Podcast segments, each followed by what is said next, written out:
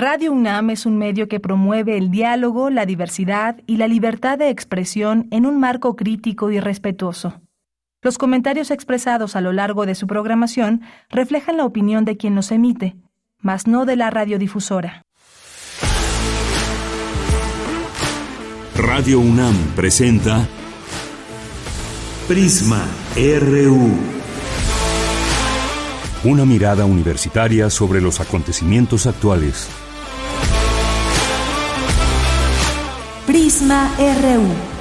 Relatamos al mundo.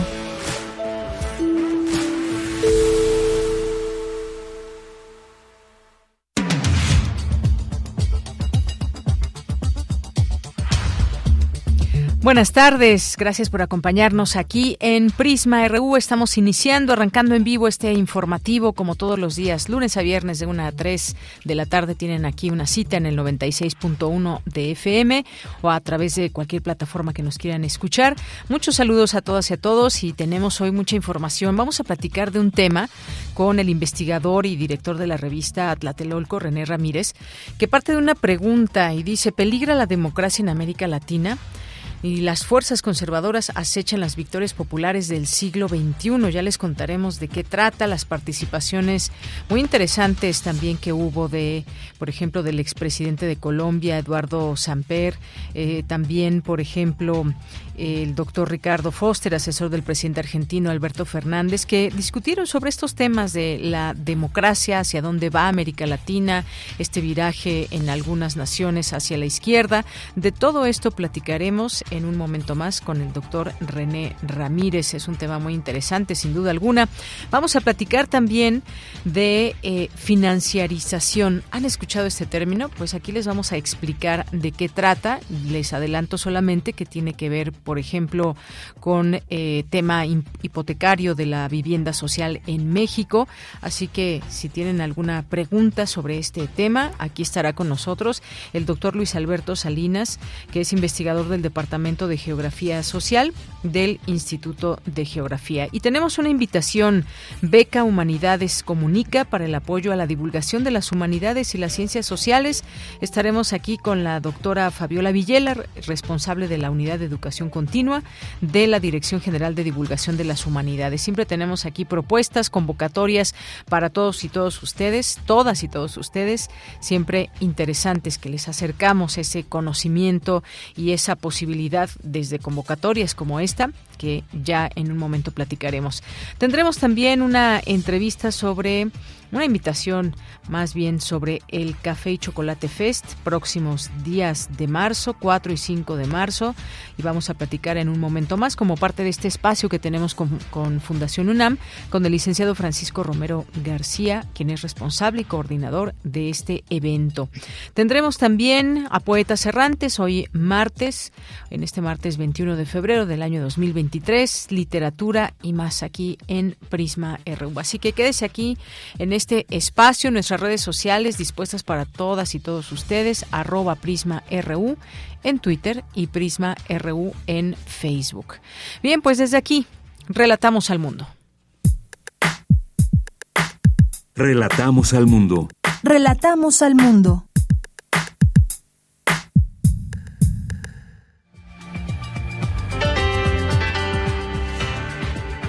Una con seis minutos en la información universitaria. La contaminación atmosférica se origina por la emisión de gases y partículas resultantes de actividades realizadas para satisfacer las necesidades de los habitantes. Así lo dio a conocer, señaló Elizabeth Vega Rangel del Instituto de Ciencias de la Atmósfera y Cambio Climático de la UNAM. Reconocen a James Robinson, politólogo y economista británico, considerado como uno de los destacados especialistas en los campos de la economía, la ciencia política y la historia económica, con el premio Daniel Cosio Villegas en Ciencias Sociales 2022. Hoy se conmemora el Día Internacional de la Lengua Materna. En la UNAM se enseña maya, otomí, purépecha y náhuatl. La ONU alerta que cada dos semanas desaparece una y se lleva consigo patrimonio cultural e intelectual. El ejercicio reduce hasta un 10% el riesgo de padecer alguna demencia, destacan Carmen Vivar, académica del Sinvestav. En la información nacional, el presidente Andrés Manuel López Obrador anunció que demandará por daño moral y calumnias a César de Castro, abogado de Genaro García Luna. Dijo que ya tomó la decisión de llevar a cabo acciones legales. La Cruz Roja Mexicana es ejemplo de servicio a la sociedad y hoy 21 de febrero es su día. Víctor Manuel Macías, jefe de la carrera de médico cirujano de la Facultad de Estudios Superiores Zaragoza de la UNAM, comentó que 26 pasantes de medicina realizan su servicio social en esta institución. En los temas internacionales, el presidente Joe Biden pronunció un discurso para conmemorar el primer aniversario de la invasión rusa a Ucrania. Aseguró que Estados Unidos mantendrá sin vacilaciones el apoyo a Ucrania y que la ambición de su homólogo Vladimir Putin fracasará. Mientras tanto, el presidente de Rusia, Vladimir Putin, suspendió este martes la participación de su país en el Tratado de Desarme Nuclear New START que firmó con Estados Unidos. Acusó a los países occidentales de utilizar el conflicto para acabar con Rusia. Por su parte, el secretario general de la OTAN dijo que nadie está atacando a Rusia y lamentó la decisión del presidente Vladimir Putin de suspender su participación en el Tratado de Reducción de Armas Estratégicas. Hoy en la UNAM, ¿qué hacer? ¿Qué escuchar? ¿Y a dónde ir?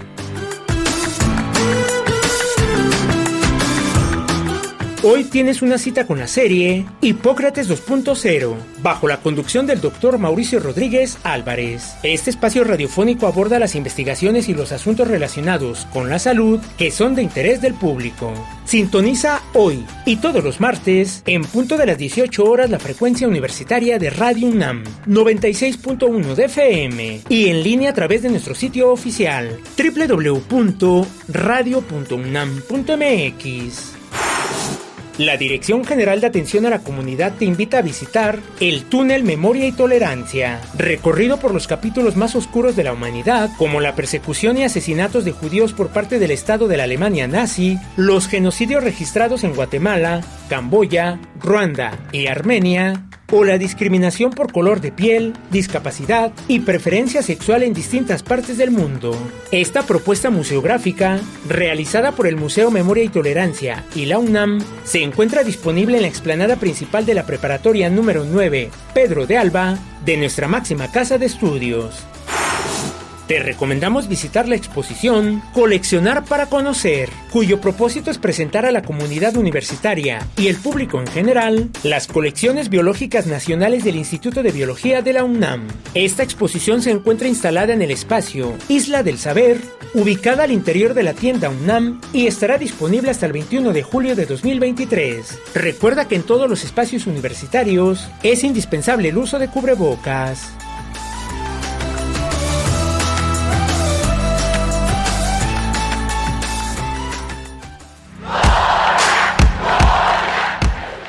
Campus RU.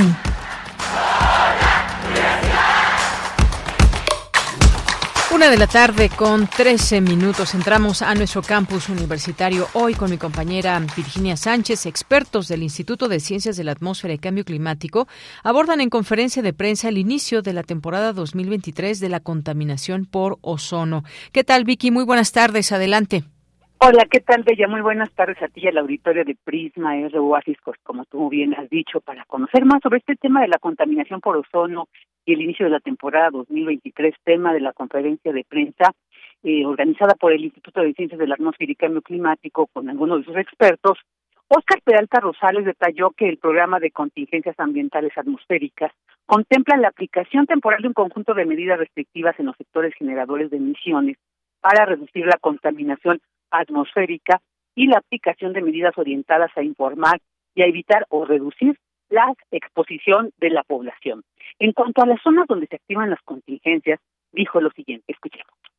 Como pueden ver, generalmente la zona suroeste es donde activa casi siempre las contingencias y la hora es alrededor de las 3, 4 de la tarde, que es justamente cuando tenemos pues ya todos los ingredientes para que haya una rápida formación de ozono con los precursores que hay en el ambiente. A fin de cuentas, aquí el punto que quizás hay que recalcar es que parece ser que se están activando un poco más estas contingencias derivadas de pues obviamente una reincorporación de la actividad cotidiana en el Valle de México, ¿no? Entonces, creo que ahí hay que tener un punto a considerar. Por su parte, Erika Danael López Espinosa detalló que las condiciones atmosféricas en las cuales se desarrolla la temporada de ozono son las altas temperaturas, sobre todo en el mes de abril y mayo, las lluvias escasas, esto se da en mayo y octubre, un menor vapor de agua, poca nubosidad, mayor radiación ultravioleta y vientos más débiles, es decir, factores atmosféricos y geográficos. En tanto, Elizabeth Vega Rangel señaló que la contaminación atmosférica se origina por la emisión de gases y partículas que resultan de los procesos y actividades que se realizan para satisfacer las necesidades humanas. Asimismo, detalló que el ozono troposférico se forma a partir de dos precursores, los óxidos de nitrógeno y los compuestos orgánicos volátiles. Escuchemos lo que dijo al respecto. Hay un proceso natural en donde tenemos la formación de, ozono a partir de oxígeno y óxidos de nitrógeno. Sin embargo, en un proceso alterado, vemos que está la presencia de compuestos orgánicos volátiles y la presencia de estos compuestos pues van a romper lo que podemos denominar el equilibrio en cuanto a la formación y destrucción del ozono, permitiendo justamente que éste se acumule en la atmósfera. Cabe mencionar que de estos precursores, solamente los óxidos de nitrógeno están normados y son monitoreados, es decir, se miden de manera sistemática por la Secretaría de Medio Ambiente a través de la red automática de monitoreo atmosférico y por ello es la importancia de que en los proyectos de investigación se conozcan las concentraciones y los diferentes especies que conforman los compuestos orgánicos volátiles en la atmósfera.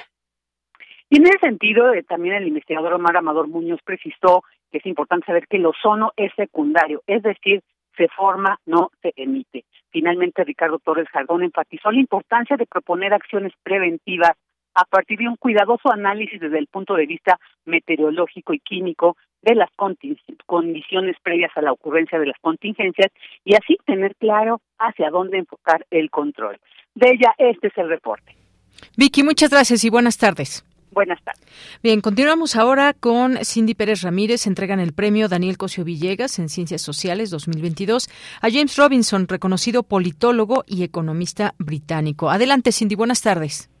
Deyanira, muy buenas tardes. Es un gusto saludarte a ti y a todo el auditorio. El Colegio de México otorgó el premio Daniel Cosío Villegas en Ciencias Sociales, como bien dijiste, a James Robinson, considerado como uno de los destacados especialistas en los campos de la economía, la ciencia política y la historia económica, distinguido por sus notables logros y contribuciones al estudio y reflexión sobre los procesos de desarrollo comparado en el largo plazo, en particular de los países latinoamericanos. Durante la ceremonia, Silvia Gioguli, presidenta del Colegio de México, se refirió a la trayectoria notable de Robinson. El doctor Robinson es promotor del campo de estudios institucionales del desarrollo económico de, distintas naciones, pero refuerza sus trabajos con investigaciones cliométricas que le otorgan, le otorgan profundidad histórica y permiten explorar por qué algunas sociedades y economías han disfrutado de mejor o peor desempeño en un tiempo largo. Por su interés en América Latina, por los estudios comparativos que ha desarrollado, entre ellos comparando México, Nogales con México, Arizona, eh, pero también de otras regiones, inclusive trabajos sobre África. Celebramos estas coincidencias. Por su parte, el académico del Centro de Estudios Económicos del Colegio de México, Ángel Calderón, consideró que para llegar a entender los problemas actuales del país y ofrecer soluciones adecuadas, se requiere de un análisis económico con prospectiva y para enriquecernos la comprensión de los fenómenos históricos se requiere una buena dosis de análisis económico. Del trabajo de Robinson se concluye que para llegar a respuestas acertadas y proponer soluciones efectivas para México, debemos analizar los determinantes del largo proceso político que ha condicionado el actual funcionamiento de nuestras instituciones económicas, tarea que requiere de una perspectiva histórica. También se desprende que es imprescindible un claro entendimiento de por qué deben de ser más incluyentes nuestras instituciones políticas y económicas y mientras más lo sean, nuestro desarrollo será compartido y sostenido. De Yanira, el premio Daniel Cosío Villegas se entregó por primera vez en 2010 y reconoce a personas e instituciones que promueven las ciencias sociales. Este es mi reporte. Gracias, Cindy. Muy buenas tardes. Muy buenas tardes. Vamos ahora con Dulce García. Necesario hacer ejercicio para mejorar los procesos cognitivos. Así lo recomienda Carmen Vivar, académica del CIMBESTAB. ¿Qué tal, Dulce? Muy buenas tardes. Así es, Deyanira. Muy buenas tardes a ti al auditorio. Deyanira, por mucho tiempo se pensó que las neuronas no se regeneraban, pero hoy día hay evidencia de que sí se regeneran y no solo eso, sino que durante el ejercicio se establecen nuevas conexiones y se fortalecen con una serie de procesos no solo de control motor, sino cognitivo. Esta y otras cuestiones se abordaron durante la conferencia Ejercicio, Cerebro y Salud, que se llevó a cabo en el marco del ciclo Las neurociencias en México y el mundo, que se realiza en el Colegio Nacional, con el objetivo de demostrar la fuerza del trabajo que se hace en México en esta materia. Ahí de Yanira estuvo presente la doctora Carmen Vivar, académica del Laboratorio de Neurogénesis y Neuroplasticidad del CIMBESTAT, quien destacó que la salud mental es de suma importancia para el bienestar emocional, psicológico y social. ¿Y cómo podemos ayudarla con el ejercicio? Vamos a escuchar la población que se puede decir nos preocupa es la que tiene 60 años más. Estudios han mostrado que el deterioro cognitivo, sí, este deterioro de los procesos, como mencionaba, el aprendizaje de la memoria, se da, de hecho, a edades tempranas. Se ha sugerido este deterioro inicia alrededor de los 30 años. Sin embargo, estas alteraciones se van dando poco a poco hasta que son más evidentes alrededor de los 60 años de edad dentro de algunos de los parámetros o de los procesos cognitivos que se ven alterados está, por ejemplo, la orientación espacial. Es que nos permite saber, por ejemplo, si vamos a un lugar en específico, saber si tenemos que ir a la derecha, a la izquierda, poder recordar o poder orientarnos el cómo llegar a ese lugar. Y bueno, Deyanira, la doctora habló de diferentes niveles de deterioro cognitivo que pueden ser, por ejemplo, uno normal, que es como olvidar una palabra, cuando uno dice la tengo en la punta de la lengua, pero no te puedes acordar en ese momento, o bien eh, un nivel más alto que resulte, por ejemplo, en un Alzheimer y que por lo tanto provoque la pérdida de la independencia de la persona.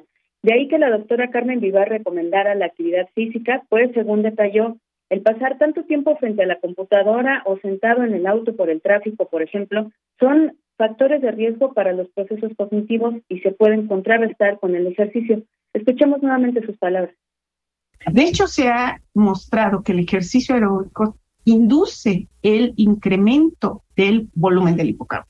En un estudio desarrollado por Erickson, colaboradores en el 2011, donde tenía dos grupos de individuos entre 55 y 80 años de edad, un grupo de ellos estuvo haciendo ejercicio, lo que hacía es caminata durante 40 minutos, y otro grupo que solamente estuvo haciendo eh, estiramientos. Lo que se hizo fue con resonancia y resonancia magnética fue medir el volumen del hipocampo.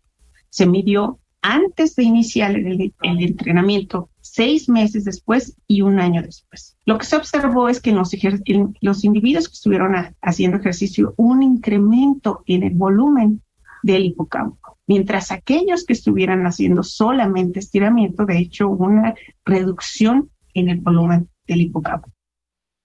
Y bueno, Deyanira, un dato importante que destacó la académica es que se puede prevenir hasta en un 10% el desarrollo de alguna demencia si se aumenta la actividad física. Esta es la información que tenemos. Gracias, Dulce. Muy buenas tardes. Gracias a ti. Buenas tardes. Continuamos. Prisma RU. Relatamos al mundo. Bien, continuamos con la información y vamos a dar paso a nuestra primera charla. Vamos a platicar de ese concepto que les había dicho acerca de la financiarización, que ustedes me dirán qué es eso, cómo se come, cómo se usa, qué significa. Y bueno, todo esto que está relacionado, financiarización subordinada de la vivienda, el mercado hipotecario de la vivienda social en México, ya para que más o menos nos demos una idea de todo esto. Y ya está en la línea telefónica el doctor Luis Alberto Salinas, que es investigador del Departamento de Geografía Social del Instituto de Geografía de la UNAM. Doctor Luis Alberto, bienvenido, muy buenas tardes. Hola, ¿qué tal? Muy buenas tardes. Doctor, pues en principio platicar de este concepto, de este tema, muchas veces eh, pues también nos gusta estar en este espacio asomándonos a lo que se hace, se investiga en distintas entidades de nuestra universidad y este es uno de ellos, este, este trabajo y esta, eh, digamos, estos conceptos que también inciden en nuestra realidad. Yo empezaría eh, preguntándole qué es la financiarización o cómo se entiende su surgimiento. Sí, eh, mira, el concepto de financiarización está muy vinculado al contexto o las políticas neoliberales. Y de hecho va a ser muy eh, difícil, digamos, incluso desde la discusión teórica que existe, hacer una diferenciación clara, ¿no? Dónde inicia uno, dónde comienza el otro, o si uno es resultado del otro. Pero por financiarización, digamos, en términos generales, es la forma en la cual los mercados financieros o los actores vinculados a los mercados financieros, las instituciones, eh, todo ello eh, hoy en día está eh, reproduciendo y acumulando más capital y ya no necesariamente todas aquellas actividades vinculadas a las actividades a las a la economía industrial. Eh, hoy en día podemos ver que las grandes empresas vinculadas al sectores financieros son eh, más importantes en términos económicos a aquellas eh, empresas industriales ¿no? que crecieron hacia mediados del siglo pasado. Muy bien. Bueno, pues para ir entendiendo justamente este término. Ahora bien, ¿cómo es el mercado hipotecario de la vivienda social en México? Ya que estamos entrando a estos eh, temas, un poco cómo funciona quizás, por qué se habla de estos temas hoy en día, cómo está la vivienda, que bueno, ese es uno, un, un tema también, digamos, de impacto social, pero en estos temas que tienen que ver directamente con su investigación, ¿cómo es el mercado hipotecario de la vivienda social en México?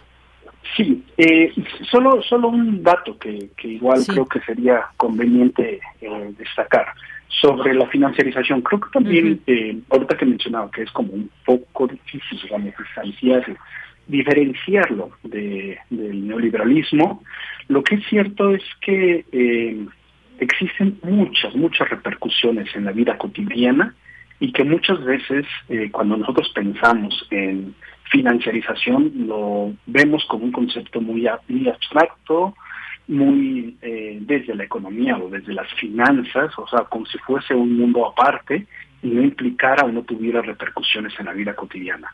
Y creo que hacia eso quisiera eh, llevar un poquito eh, el hablar del mercado, del mercado hipotecario, ¿no?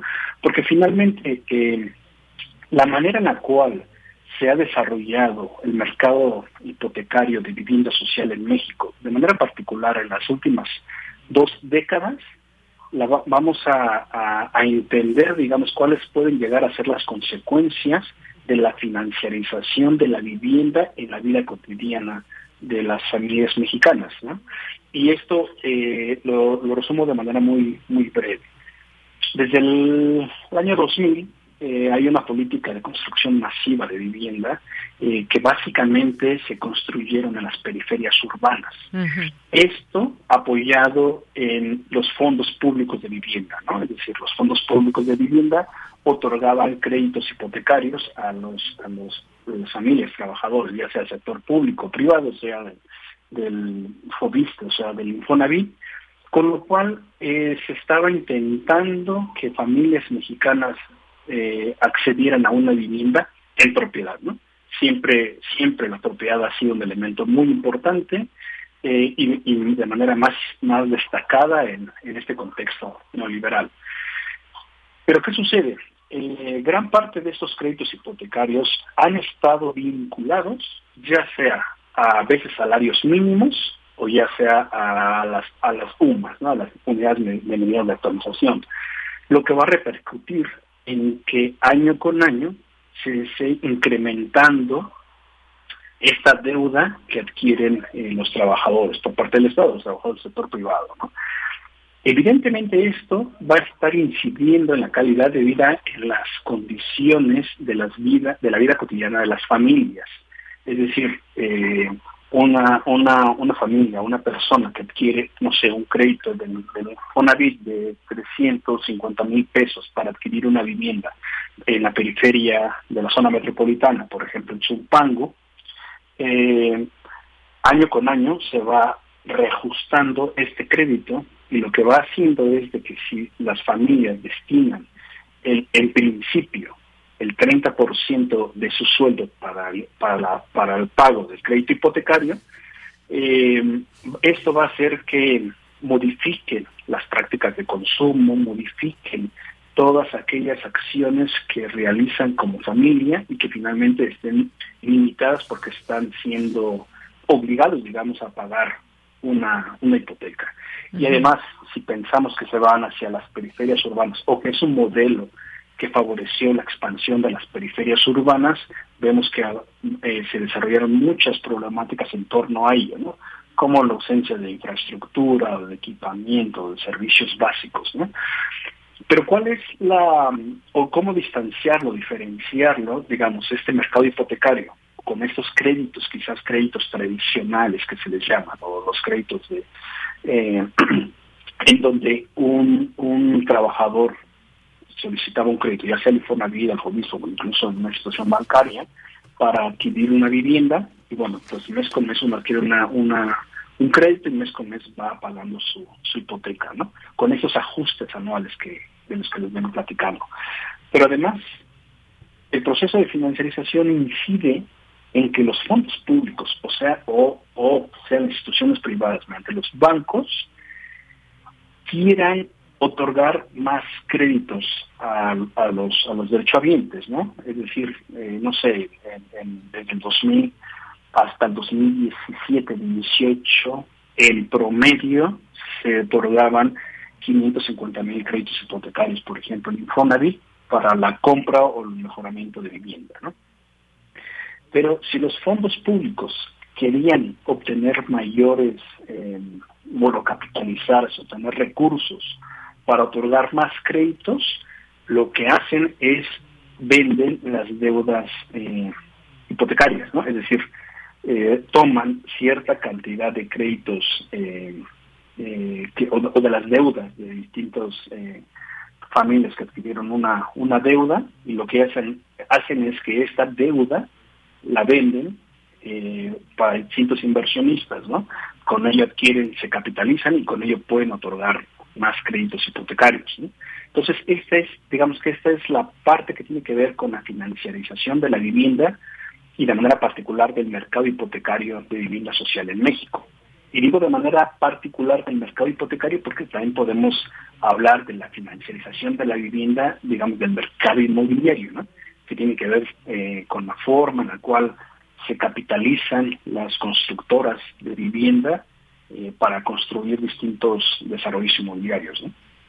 Muy bien, bueno, pues sí, cuántas cosas que tienen que ver con todo este tema y, a veces, bueno, estos eh, créditos hipotecarios impagables, se hablaba, usted decía del 30%, pero muchas veces pues no o no alcanza o también la vivienda ha subido muchísimo. ¿Cómo nos vemos, por ejemplo, respecto a otros países, estas, digamos, situaciones que tenemos, problemas y demás, cómo cómo nos vemos respecto a otros países, por ejemplo?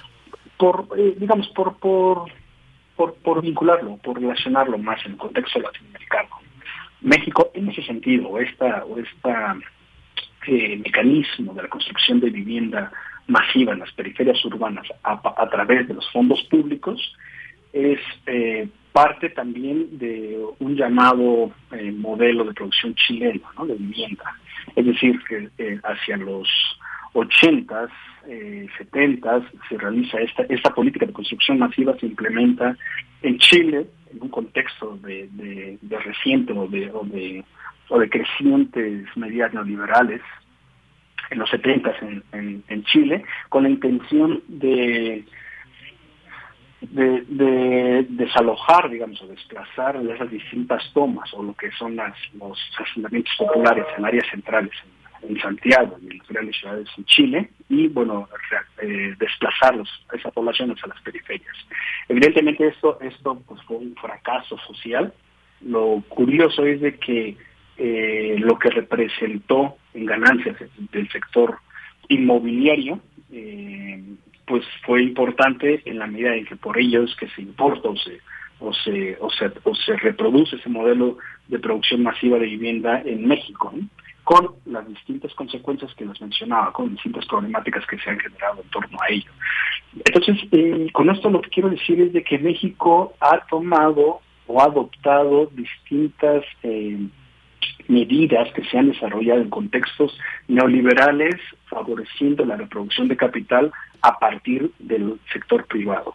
Y todo ello afectando, digamos, a la población de bajos recursos o la población en general. Y con eso lo que quiero decir es que, por ejemplo, este modelo que continuamos hoy en día en México eh, manteniendo sobre, sobre el mercado hipotecario o sobre que los fondos públicos están eh, únicamente visualizando la forma de acceder a una vivienda en propiedad y por tanto otorgando créditos a la vivienda, están generando eh, una sociedad endeudada en términos del, de los de obligaciones que tienen con el pago de las deudas hipotecarias y además eh, eh, generando distintas consecuencias para las para las, las familias ¿no? y para la vida la vida cotidiana en ese sentido creo que sí tendríamos que discutir otras formas de acceder a una vivienda y que no sea únicamente eh, en propiedad no porque para ese modelo bueno finalmente se ve que se accede a una vivienda en propiedad y para ello han, se han, servido los fondos públicos, ¿no? Pero creo que sí sería conveniente o necesario discutir otras alternativas, otras formas, ¿no? De, acceder a una vivienda, por ejemplo, la vivienda en alquiler, ¿no? Muy bien, pues sí, efectivamente, esa es otra. Ahora, ¿cuál es el papel de los bancos? Y no solamente los bancos, estamos pensando aquí en México, los distintos bancos que operan. También, ¿qué papel juega, por ejemplo, el Fondo Monetario Internacional, el BID, el Banco Mundial en todo esto de la financiarización?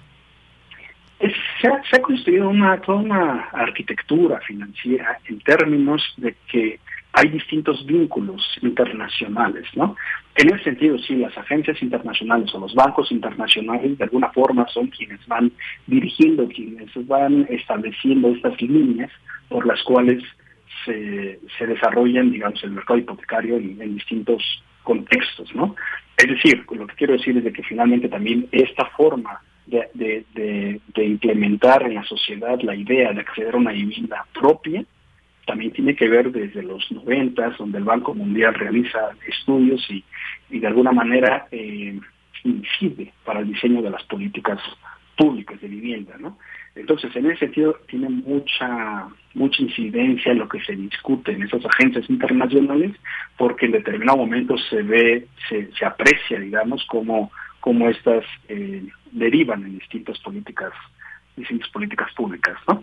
Y eso lo que da lugar, por ejemplo, es cómo sea la, la, apertura, por ejemplo, de, de, México los distintos eh, movilidad de capital, que permite que hoy en día, por ejemplo, sean las empresas privadas, eh, las calificadoras, ¿no? Quienes estén diciendo, por ejemplo, si si, si los bonos respaldados por hipoteca que, que, que ponen a la venta los fondos públicos son buenos y tienen una buena calificación en tanto que aseguran eh, ciertas utilidades y son las empresas privadas quienes hacen realizan este tipo de calificaciones ¿no? entonces sí finalmente es toda una eh, una serie de relaciones a distintas escalas interinstitucionales y por eso cuando comenzaba hablando sobre la definición de financiarización hablaba sobre pues sí de alguna forma esos actores financieros que están articulando eh, los mecanismos y las políticas que se van a diseñar para el, para el, mercado hipotecario de vivienda. Muy bien. Bueno, pues muchas gracias, eh, doctor. Esto nos acerca, nos acerca un poco a este término, a familiarizarnos un poco y comprender estas relaciones que se dan con todo este tema y, por supuesto, la parte del mercado hipotecario de la vivienda social en México. Muchas gracias. Muchas gracias a ustedes por la invitación. Buenas tardes. Hasta luego, muy buenas tardes. Gracias al doctor Luis Alberto Salinas, investigador del Departamento de Geografía Social del Instituto de Geografía de la UNAM. Continuamos. Prisma RU. Relatamos al mundo. Ok, gracias.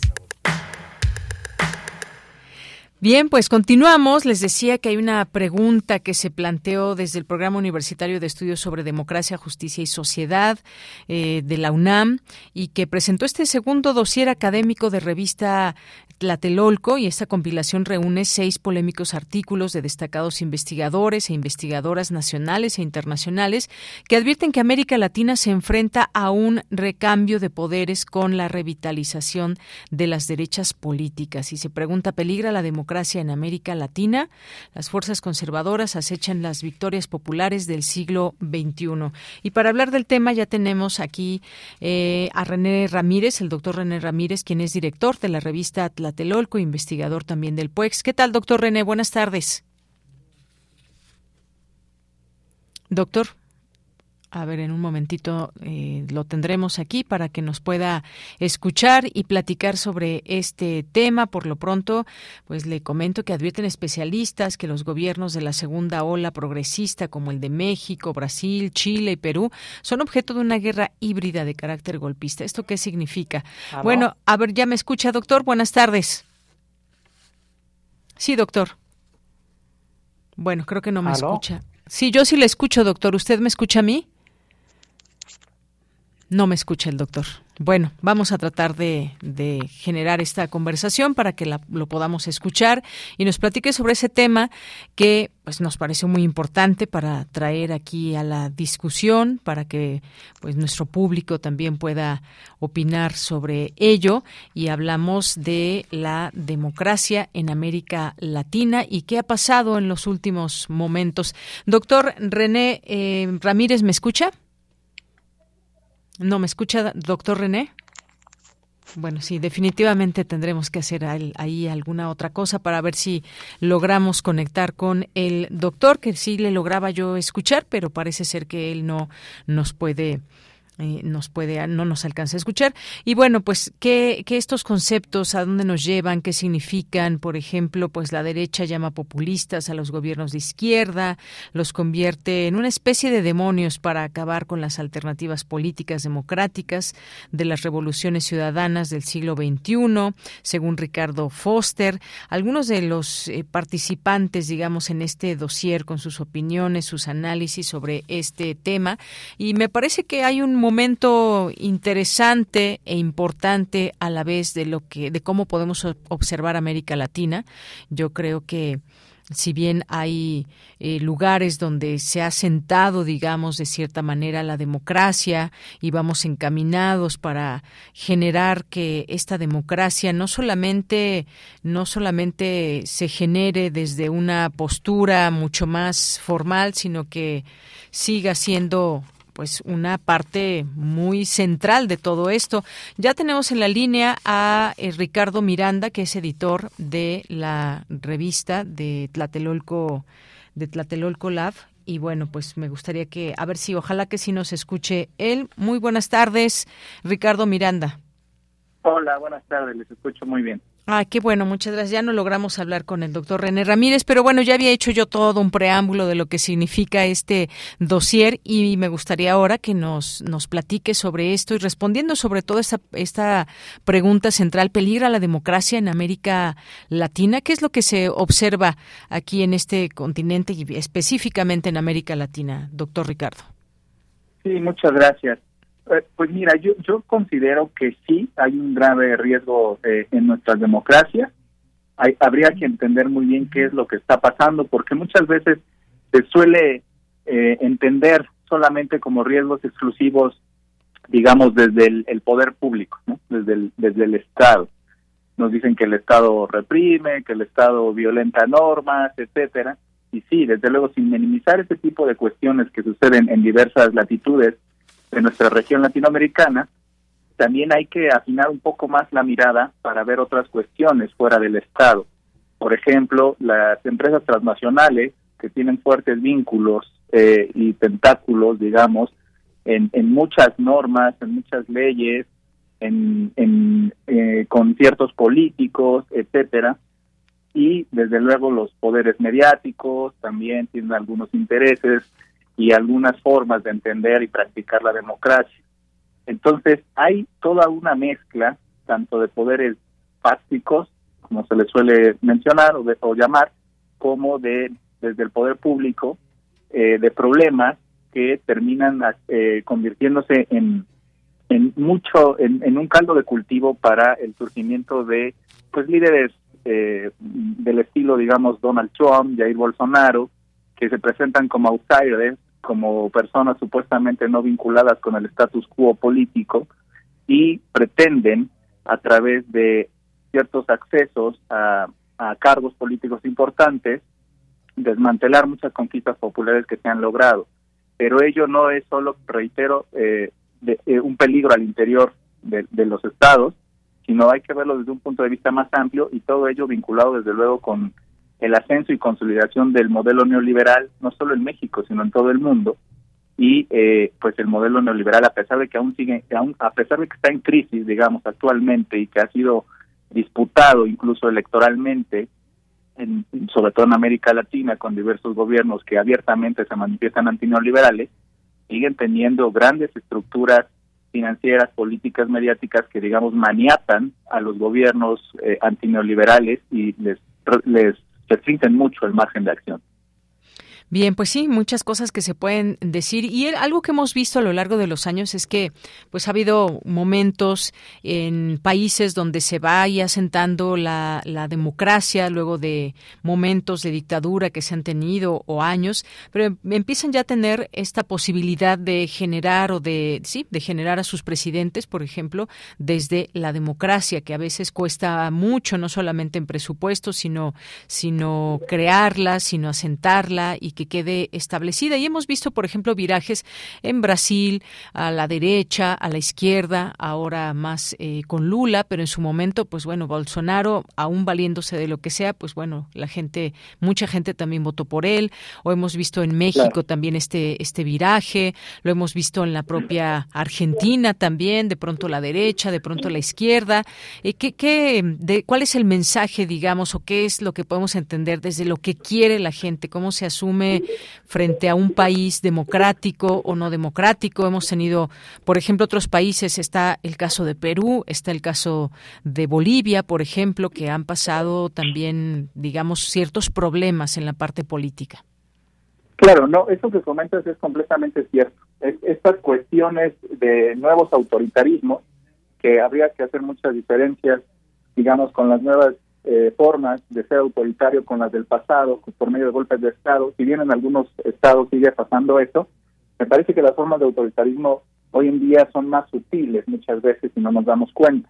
Pero sí, todos estos cambios se dan al interior de la misma democracia y eso pues es permitido o, o la condición de posibilidad de ello pues está, como bien lo mencionas, en el propio voto popular. Muchas personas eh, votan a Jair Bolsonaro, muchas personas están con Donald Trump, eh, o con Robert DeSantis, por ejemplo, ahora que es el que suena que podría ser el candidato de los republicanos en Estados Unidos y que tienen visiones xenófobas, racistas, machistas explícitamente. Entonces, yo creo que esto está vinculado con, como lo decía hace rato, el modelo neoliberal, pero no entendido exclusivamente, porque muchas veces lo solemos entender así, como un modelo económico. para mí el modelo neoliberal no solamente es una cuestión económica, en una es una cuestión completamente también cultural y política. El modelo neoliberal se ha instalado, digamos, en el corazón y en las, las mentes de todos nosotros, cuando, por ejemplo, creemos en la competencia fervientemente, ¿no? Tengo que ser el mejor en la escuela, tengo que ser el mejor investigador, tengo que ser la mejor universidad. Estamos pensando todo el tiempo en términos de competencia y muchas otras cuestiones que el modelo neoliberal, eh, como pues, digamos, se se apropiaron de todos los medios eh, de producción cultural, pues nos han vendido ciertas ideas que pues la gente termina reproduciendo de una u otra forma y, y no por una cuestión, digamos, de, de que crean en el autoritarismo o de que crean que es el camino correcto, sino las, simplemente las personas que lo que quieren es progresar, salir adelante, tener una vida digna. Y si este político no me resuelve la vida y este y, este sea de izquierda o de derecha, pues tengo que darle la oportunidad a alguien más. Y sobre todo cuando se me presenta a alguien que me dice que me va a, a, a, romper con muchas barreras estructurales que yo veo que se me presentan en mi día a día, pues termina la, la, terminamos dándole el voto de confianza a ese tipo de personas. Sin embargo, eh, pues justamente ahí está el problema, ¿no? De cómo digamos, desactivar ese chip que el modelo neoliberal nos ha insertado en todos nosotros, eh, y no solo, reitero, por la competencia, sino por otras formas incluso más útiles, por ejemplo, como, eh, pues, el creer que uno mismo eh, se puede abrir paso en el mundo, ¿no? La idea del self-made man muy, muy estadounidense. Que nosotros solo dependemos de nosotros mismos para salir adelante. No solemos vernos como seres en relación con los demás, como seres comunitarios, que nadie puede salir adelante por sí solo, sino siempre necesitamos ayuda de alguien más o de otras personas. Entonces son todo un cúmulo de ideas y prácticas eh, individualistas, egoístas, que terminan eh, arraigando eh, en nuestro modo de vida y terminamos ya reproduciéndolas muchas veces de manera inconsciente y pues muchas veces esto es aprovechado por políticos de distinta índole para pues sus causas electorales.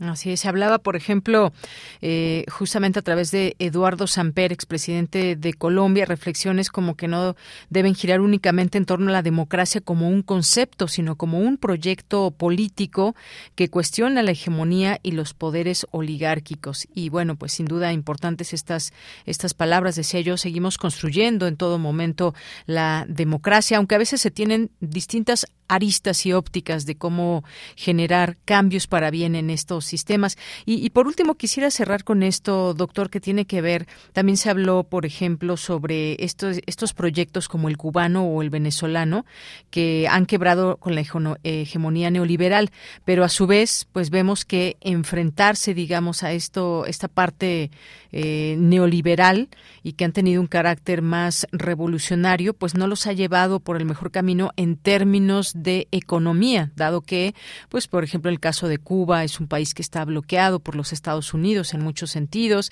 Y tenemos otro caso que es el de Venezuela, que incluso si se han querido dar golpes de Estado, no se ha logrado, pero son economías que finalmente, pues, están muy castigadas.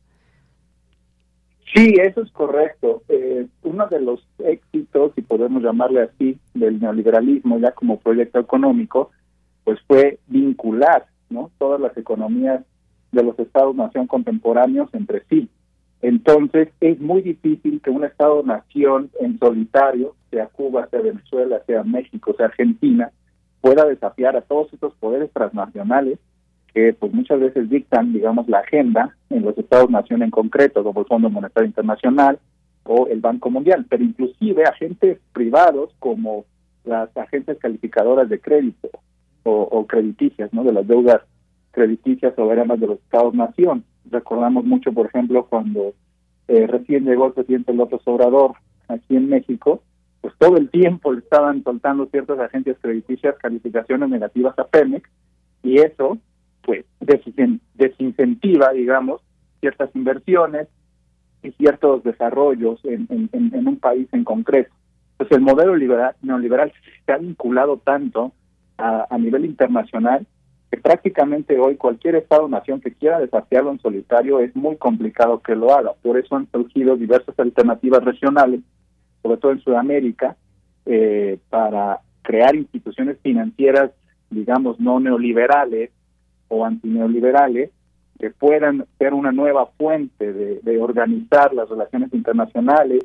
Hoy en día se habla también, por ejemplo, de del peso en común en, en Brasil y Argentina, de la moneda común, perdón, en Brasil y Argentina. Entonces, pues desafiar eh, de manera solitaria cada Estado-nación al modelo transnacional globalizado neoliberal es muy complicado y, mientras sigan, digamos, haciéndose luchas en solitario, pues lo que vamos a, ver es esto, ¿no? Eh, Venezuela o Cuba o cualquier otro estado con serios eh, problemas económicos, con bloqueos, sin acceso a créditos internacionales, con desprestigio todo el tiempo en, la, en los medios tradicionales, etcétera. Entonces habría que buscar nuevas alternativas colectivas, por eso la integración con la con toda Latinoamérica en, en los países en donde se, se piensen a sí mismos como antineoliberales, pues es muy importante. Muy bien, bueno, pues sin duda estos temas que pueden apasionar y llegar a grandes eh, debates. ¿Dónde se, cómo para quienes nos estén escuchando, cómo eh, hacer esta lectura, dónde hacer esta lectura de la revista Tlatelolco, doctor? Pues en nuestra página de internet directamente, ustedes se pueden meter, es revistatlatelolco.unam.mx, ahí lo pueden encontrar y también tenemos este, otras secciones, no solo académicas, sino también, digamos, más de divulgación, tenemos poemas, tenemos cuentos, todos desde una perspectiva crítica, fotografía, etcétera. Entonces, ahí en nuestra página directamente de internet, revistatlatelolco.unam.mx, ahí nos pueden encontrar. Muy bien, pues sí, aquí ya justamente estamos viendo esta página. Pues muchas gracias, doctor. Gracias por estar aquí, por comentarnos un poco de este tema, tratando de dar respuesta a esta pregunta si peligra la democracia en América Latina. Muchas gracias. No, gracias a ustedes, un gusto. Hasta luego. Muy buenas tardes, doctor Ricardo Miranda, editor de la revista Tlatelolco. Continuamos. Tu opinión es muy importante. Escríbenos al correo electrónico prisma.radiounam@gmail.com. Una de la tarde con 52 minutos. Nos enlazamos con la doctora Fabiola Villela, responsable de la Unidad de Educación Continua de la Dirección General de Divulgación de las Humanidades. Doctora, buenas tardes. Hola, Dayanira, buenas tardes. Buenas tardes a todo tu auditorio. Pues, doctora, platíquenos de esta beca Humanidades Comunica. ¿Quiénes están convocados? ¿De qué trata? Cuéntenos, por favor. Claro que sí, muchísimas gracias. Eh, pues mira, es una, estamos en la tercera edición de la beca Humanidad, Humanidades Comunica. Este es el, tercer año que lo hacemos. Convoca directamente la Dirección General de Divulgación de las Humanidades, que es parte de la coordinación de la UNAM. Y el objetivo principal es invitar a todo el estudiantado de licenciatura de la UNAM vigente que tenga ya un 80% de créditos y un promedio de 8.5 en adelante, que puedan participar en, en este programa, que en realidad estamos muy, muy orgullosos de, de ofrecer un espacio en donde aquellos estudiantes que están en áreas de humanidades y de ciencias sociales puedan incursionar en, en el área de divulgación. Muy bien, y bueno, pues estas áreas, digamos, son varias áreas las que tienen que ver con esta esta convocatoria. Sabemos que, bueno, para los detalles, por supuesto, la pueden consultar directamente eh, a través de su página y, bueno, pues ahí vienen las bases y todo lo que quieran lo que quieran eh, conocer a detalle. ¿Qué, digamos, qué ámbitos o qué, digamos, qué, qué licenciaturas pueden participar? Claro, este, mira, la dirección está conformada por, por diferentes coordinaciones y en cada una estamos eh, buscando diferentes perfiles, ¿no? Por ejemplo, para el área de comunicación, el objetivo es que quienes quieran desarrollarse en esta área puedan realizar notas periodísticas, materiales audiovisuales, eh, elaboración de cápsulas, coberturas informativas. Para el Museo de las Constituciones nos interesa también este estudiantes que quieran em, estar en el área de gestión de museos, derecho, que les guste y les interese la historia de la Constitución en México, de los derechos humanos. Em, para el Museo de San Agustín, ahorita hay un, hay un proyecto muy interesante que se llama Nuevos Diálogos, es un proyecto multimedia, la idea es que se puedan sumar em, el área de humanidades y de ciencias exactas en temas que claramente están están interrelacionados y nos interesa mostrar esa interrelación para este proyecto multimedia. Por supuesto, se requieren diseñadores, periodistas, reportajes, en fin. También está la coordinación del programa editorial y de fomento a la lectura. Aquí, digamos, el perfil principalmente es para eh, letras, letras hispánicas, modernas, alemanas, francesas, clásicas, filósofos, que nos ayuden también a hacer reseñas, a generar textos para fomentar la lectura y que también les guste invitar a otros a otros jóvenes, a otros estudiantes, a otros públicos a leer las, las obras principalmente que se han editado en el, en el programa de la coordinación de humanidades.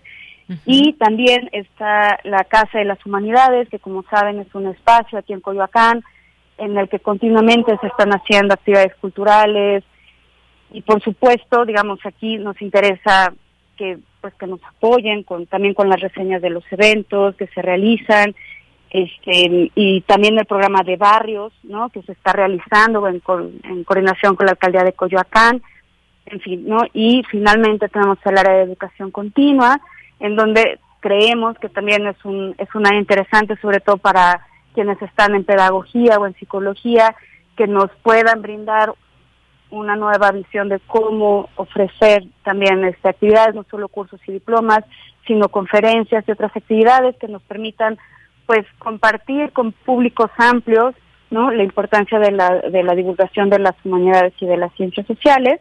Entonces, con, con base en esto, digamos, lo principal son licenciaturas en arte y diseño, artes visuales, ciencias de la comunicación, derecho, desarrollo social intercultural, diseño y comunicación visual, diseño gráfico, filosofía, historia, y todas las letras, ¿no? Letras clásicas, modernas, lo que ya había mencionado hace unos momentos. Claro, sí, esta, es amplia esta posibilidad en estas áreas que ya nos mencionaba y estas carreras que tienen que ver con, por ejemplo, artes, diseño, ciencias de la comunicación, periodismo, derecho, lengua, literaturas hispánicas y efectivamente, y hay pues una serie de compromisos también que se adquieren cuando se lleva a cabo esta selección ya de las personas que puedan estar eh, pues inscritas y que se les pueda dar esta posibilidad de, de beca. Y es un poco pues ya irse integrando también a todo lo que lo que ofrece la universidad y a, sobre todo a poder difundir esos trabajos que desde estas distintas áreas tengan eh, la posibilidad de conocerse. Así que no duden en consultar, por favor, esta convocatoria, que corran la voz y que puedan inscribirse. Eh, ¿Cuándo cierra la convocatoria, doctora? Este, la convocatoria tiene eh, fecha de cierre el 24 de febrero. eh, como ya comentabas, eh, pueden consultarla en, en, nuestra página que es www.humanidadescomunidad.unam.mx. Van a encontrarla en el banner principal. Les pedimos, por favor, leer en efecto las bases, sobre todo porque les estamos solicitando que se registren en dos sistemas. Este, esto por para que nos permita también tener eh, conocimiento, por ejemplo, de su currículum, una carta motivos, en fin. Entonces, sí les pedimos a, a las y los interesados que pongan mucha atención en, en, la, en el registro en estos dos sistemas para que podamos tener completa su información y con base en eso, el, quienes integramos el comité de becas, podamos identificar también este, los perfiles, la experiencia, ¿no? Cosas que al final del día consideramos que pueden que pueden beneficiarse, ¿no? Estas todos estos estudiantes con capacitación, con incrementar su currículum, contar con trabajos que puedan llevar su crédito en diferentes medios de comunicación universitarios, ¿no? Que se puedan foguear en el ámbito de la divulgación de las humanidades y de las ciencias sociales, que pues sabemos que cada vez es más necesario. Muy bien, bueno, pues doctora, muchísimas gracias por estar aquí, por hacernos esta atenta invitación que dejamos ahí para nuestro público, radio escucha de esta emisión de, eh, de noticias y que puedan, pues, de verdad hacer eh, esta posibilidad real desde las distintas áreas que está englobando esta convocatoria. Muchas gracias. Al contrario, muchísimas gracias a ustedes. Hasta luego, muy buenas tardes. Gracias a la doctora Fabiola Villela, responsable de la Unidad de Educación Continua de la Dirección General de Divulgación de las Humanidades y esta beca Humanidades Comunica. Échenle un ojo y seguramente encontrarán sorpresas ustedes que están en estas distintas áreas que ya comentamos. Vamos a hacer un corte, son las dos de la tarde en punto, regresamos a la segunda hora de Prisma RU. Tu opinión es muy importante escríbenos al correo electrónico prisma.radiounam@gmail.com.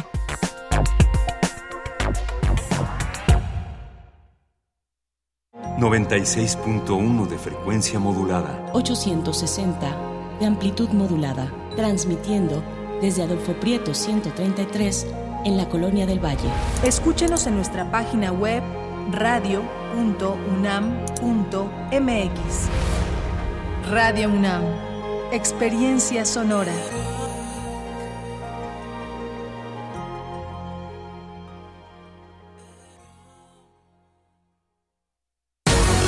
Lo social, lo político, lo económico, lo cultural, son fenómenos que nos competen a todas y a todos. Nada debe sernos impuesto, porque tenemos una voz, una opinión, tenemos derecho a debate. Analiza lo que sucede en la sociedad en compañía de universitarios, juristas, especialistas y activistas. Con Diego Guerrero, los martes a las 16 horas por Radio UNAM. Experiencia sonora. Ser verde no es estar a la moda como muchos piensan. Hoy, ser verde está siendo un estilo de vida para miles de personas. Porque a ti como a nosotros nos preocupa el cambio climático el cuidado del agua, de los bosques y el bienestar animal. Y aunque nos sigan criticando, seguiremos trabajando. Porque hasta ahora el 90% de las propuestas medioambientales y por los animales son del verde. Es momento de gritar fuerte y con mucho orgullo. Yo quiero un México más verde. Partido Verde. Si no quieres quedar peor que una piedra, mejor no consumas crack o piedra. Consumirla daña tu cerebro y tu corazón, causando ansiedad y paranoia. Ahora el narco le añade fentanilo para engancharte desde la primera vez. Y el fentanilo mata. No te arriesgues. Si necesitas ayuda, llama a la línea de la vida 800-911-2000. Secretaría de Gobernación, Gobierno de México. Jake, dueño de una desmontadora de algodón, prende fuego a la propiedad de su rival en el negocio, el extranjero adinerado Silva Vicarro. Este busca vengarse de la persona obesa e infantil esposa de Jake. Es usted una mujer delicada. ¿Delicada yo? Oh, no. Soy demasiado grande. Su tamaño es parte de su delicadeza, señora Megan. ¿Qué quiere usted decir? Tiene usted un cuerpo grande, pero todas sus partículas son delicadas. De la colección de ficción sonora de Radio UNAM, Memoria del Mundo de México de la UNESCO 2021, presentamos. Presentamos. 27 vagones de algodón. Adaptación de la obra de Tennessee Williams. Sábado 25 de febrero a las 20 horas por el 96.1 de FM y en www.radio.unam.mx. Radio UNAM. Experiencia sonora.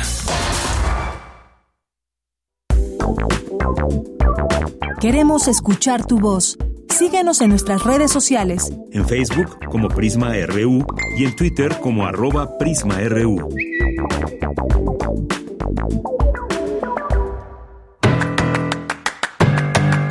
Mañana en la UNAM, ¿qué hacer? ¿Qué escuchar? ¿Y a dónde ir? Mañana no te puedes perder La UNAM en el mundo, serie radiofónica que difunde la labor que realizan cada una de las 13 sedes de la UNAM que existen alrededor del mundo, las asignaturas que constituyen su oferta académica y los contenidos que definen su presencia cultural, además de conocer experiencias de la gente que ha estado presente en ellas. La serie La UNAM en el mundo se transmite todos los miércoles en punto de las 11 horas por el 96.1 de frecuencia modulada. Como parte del seminario Los grandes problemas socioambientales, organizado por la Coordinación Universitaria para la Sustentabilidad de la UNAM, se llevará a cabo su sesión número 15, La falta de acceso a la justicia ambiental, que contará con la participación de Jorge Peláez, de la Clínica Jurídica para la Justicia Ambiental, Berta Cázares, así como Rodrigo Gutiérrez del Instituto de Investigaciones Jurídicas de la UNAM y Tatiana Alfonso del ITAM. Conéctate mañana, en punto de las 10 horas, a través de las redes sociales de la COUS UNAM. En el marco de la exposición Gritos, Susurros y Guiños de la artista mexicana Teresa Serrano se llevará a cabo la charla Interviniendo el canon cinematográfico, que contará con la participación de Guadalupe Sánchez Sosa y Márgara Millán, quienes analizarán cómo la artista Teresa Serrano realiza su trabajo por medio de la intervención de las convenciones y las tradiciones cinematográficas. Asiste el próximo jueves 23 de febrero, en punto de las 18 horas, al Museo Universitario del Chopo. La entrada es libre, el aforo limitado y el uso de cubrebocas indispensable. Para Prisma RU, Daniel Olivares Aranda.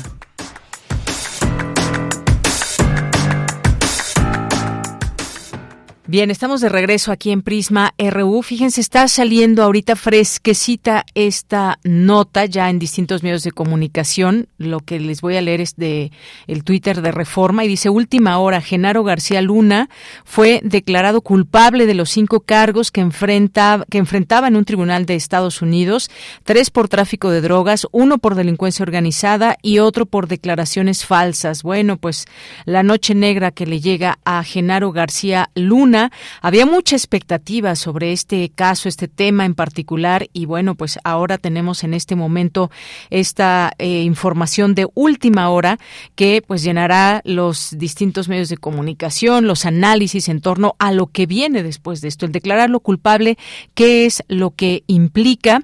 Bueno, pues también incluso pues sería muy interesante saber qué, eh, qué dicen muchas personas que estuvieron muy cercanas a él, empezando por el expresidente Felipe Calderón. Y bueno, pues además eh, vienen momentos políticos muy, muy definitorios.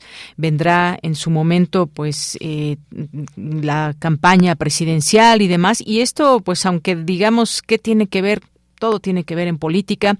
Eh, pues bueno, este caso armado por la Fiscalía de Estados Unidos que descansaba en los testimonios de los testigos cooperantes que estuvimos aquí dando cuenta de todo ello al análisis, es decir, narcotraficantes que fueron citados a testificar y el jurado pues fue convencido por ello a pesar de que la Fiscalía no presentó pruebas contundentes. Esto es parte de lo que se va mencionando y bueno, es sobre la puerta a que García Luna se convierta en testigo también esta es una parte muy importante. Le agradezco mucho a, Javier Contreras que nos hacía llegar esta información y que, bueno, también aquí eh, algunos puntos de vista que me comparte, que esto abre la puerta a que García Luna se pueda convertir en testigo también, un nuevo testigo cooperante para que le reduzcan las penas y esto podría incluso involucrar al expresidente Felipe Calderón y a otros panistas de alto nivel o gente de la administración entre 2006 y 2012. Bueno, pues la las cosas se ponen muy interesantes en este sentido y pues mañana seguramente hablaremos de este tema. Por lo pronto, pues muchas gracias a quienes nos están escuchando y que nos hacen llegar sus comentarios a través de redes sociales. Gracias aquí a Jorge Fra, gracias también a Guerrero, muchas gracias a eh, amigas y amigos de Fundación Colmex, a César Soto Bresfelder, a nuestros amigos y amigos del Instituto de Geografía de la UNAM, Armando Cruz, que nos dice sobre el ejercicio y neuronas hay manera de consultar ese trabajo de la investigación de Sinvestaf. Muy interesante los resultados de su investigación sobre lo benéfico para el cerebro hacer ejercicio como correr, nadar y andar en bici. Un saludo desde Emiliano Zapata, Morelos. Muchas gracias, Armando. Rosario Durán, que hoy sea el mejor día de toda tu vida. Muchas gracias, Rosario, para ti también. Gracias aquí a Itzel Guerrero. Muchas gracias a Angie Martínez, muchas gracias a Andrés Oceguera, a Belina Correa y a todas las personas que se sumen aquí en este espacio, al Sarco Iquetecuani y a todas las personas que nos vayan escribiendo. Aquí les leemos. Saludos a todos, nos dice Jorge Morán Guzmán. Y bueno, pues nos vamos a nuestra siguiente entrevista. En un momentito más tendremos aquí ya a, Fundación UNAM que vamos a platicarles, vamos a platicarles de esta invitación que tenemos eh, del Chocolate Fest y que nos va a platicar en un momento. Por lo pronto, pues seguirles comentando, estoy un poco impactada y, quizás para, para bien, porque creo que fue en su momento un sexenio muy complicado el de Felipe Calderón con aquella guerra contra el narcotráfico. Y bueno, esto es una, una bomba que le ha de haber caído al expresidente y a muchas personas que estuvieron trabajando muy de cerca con Genaro García Luna y toda esa estrategia de... Eh, toda esta estrategia que hubo para eh, hacerle frente al narcotráfico. Pero bueno, vamos a, a otros temas. Continuamos. Fundación UNAM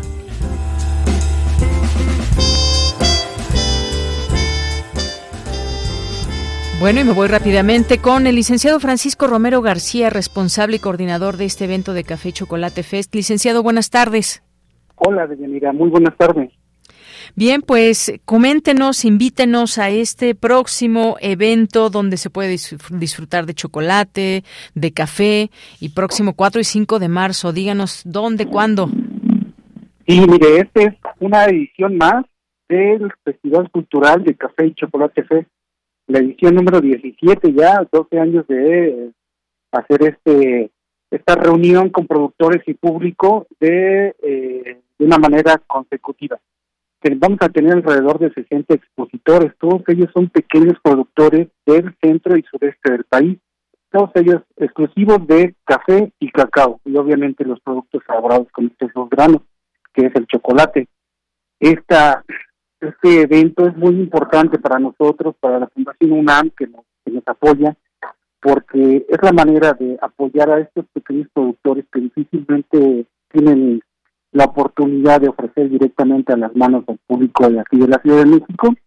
Y los este, el público que nos visita pues eh, aprovechan para conseguir productos orgánicos, productos elaborados con manos mexicanas y que difícilmente o es o va a ser imposible que encuentren en las tiendas de conveniencia, centros comerciales, los supermercados. Es una gran oportunidad para reunirse en familia, con los amigos, en un festival cultural, porque además de la exponente de estos productos que nos traen estos pequeños productores, pues también nos vamos a, ofrecer catas de café, conferencias, charlas, talleres, chocolatería literaria, eh, ceremonia del cacao, emocionorama, donde van a despertar sus sentidos a través de estos dos grandes café y cacao que son tan importantes para México cultural y económicamente. Este, este evento va a llevarse a cabo el próximo sábado 4 y domingo 5 de marzo, de 11 de la mañana a 8 de la noche. Estos dos días la entrada, el acceso al, festival es totalmente gratuita, también así como las actividades, y es para todas las edades.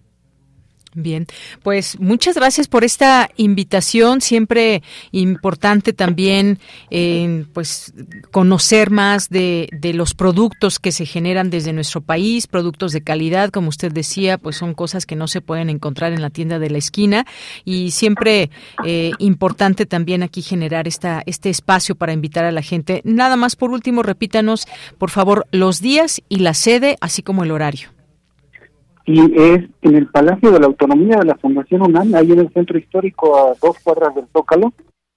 Eh, es el sábado 4 y domingo 5 de marzo, de 11 de la mañana hasta 8 de la noche. Y la entrada es totalmente gratuita. Es importante comunicarles que la Fundación UNAM nos está apoyando y también los productores y los organizadores apoyamos a la Fundación UNAM porque parte de la de los ingresos económicos se va destinado al programa de becas de la Fundación UNAM. Entonces, todos ayudamos, todos apoyamos, todos disfrutamos. Muy bien, pues importante también mencionar esto último, de que todo esto se va a apoyos que bien valen la pena. Muchas gracias, licenciado Francisco. A usted, bienvenido. Que tenga bonita tarde. Igualmente para usted. Hasta luego. Continuamos. Prisma RU. Relatamos al mundo. Bien, pues vamos a entablar comunicación con el maestro Javier Contreras, maestro en Derecho, y que, como ustedes lo conocen, es nuestro colaborador los días viernes en Refractario RU, y es que la noticia se nos adelantó, se nos agolpó y cayó en pleno noticiero y no podemos dejar de hablar de ello. ¿Cómo estás, eh, Javier? Buenas tardes. ¿Qué tal, Deyanira? Muy buena tarde para ti, para todo nuestro mal auditorio. Pues como bien mencionas, esto es un asunto sorprendente. Y sorprendente tal vez no tanto por todo lo que ha ocurrido y lo que refiere a la historia reciente de nuestro país, sino porque ante la falta de evidencias presentadas por la Fiscalía en Estados Unidos, parecería o se esperaba que García Luna fuera tal vez declarado culpable de alguno de los delitos que se le imputaban, pero finalmente el jurado determinó declararlo así es culpable de los cinco cargos, es decir, conspiración para transportar, para el trasiego de, de, drogas, para la importación y distribución de cocaína y finalmente la pertenencia a empresas, asociaciones criminales y por último sobre declaraciones falsas con agentes de la seguridad en Estados Unidos, particularmente la DEA. Esto es un asunto muy interesante y muy importante porque, pues digámoslo claro, se le viene la noche a Felipe Calderón y a un montón de gente cercana a la administración de entre 2006 y 2006 2012. Más allá de que esto se convierta en una especie de pontificación hacia un símil de te no va de ello, sino que esto tiene que levantar muchos focos rojos, no solamente en el Estado mexicano y en la actual administración, sino en nuestra historia reciente, porque desafortunadamente también nos habla de la debilidad institucional del Estado mexicano. ¿Qué tuvo que haber pasado durante todos estos años para que un secretario de Estado, y no cualquier secretario, el secretario de Seguridad Pública del tiempo, estuviera cooptado por los grupos criminales? Imagínense qué tan frágil es la institucionalidad del Estado mexicano en ese nivel del gobierno federal para que estas cosas ocurran.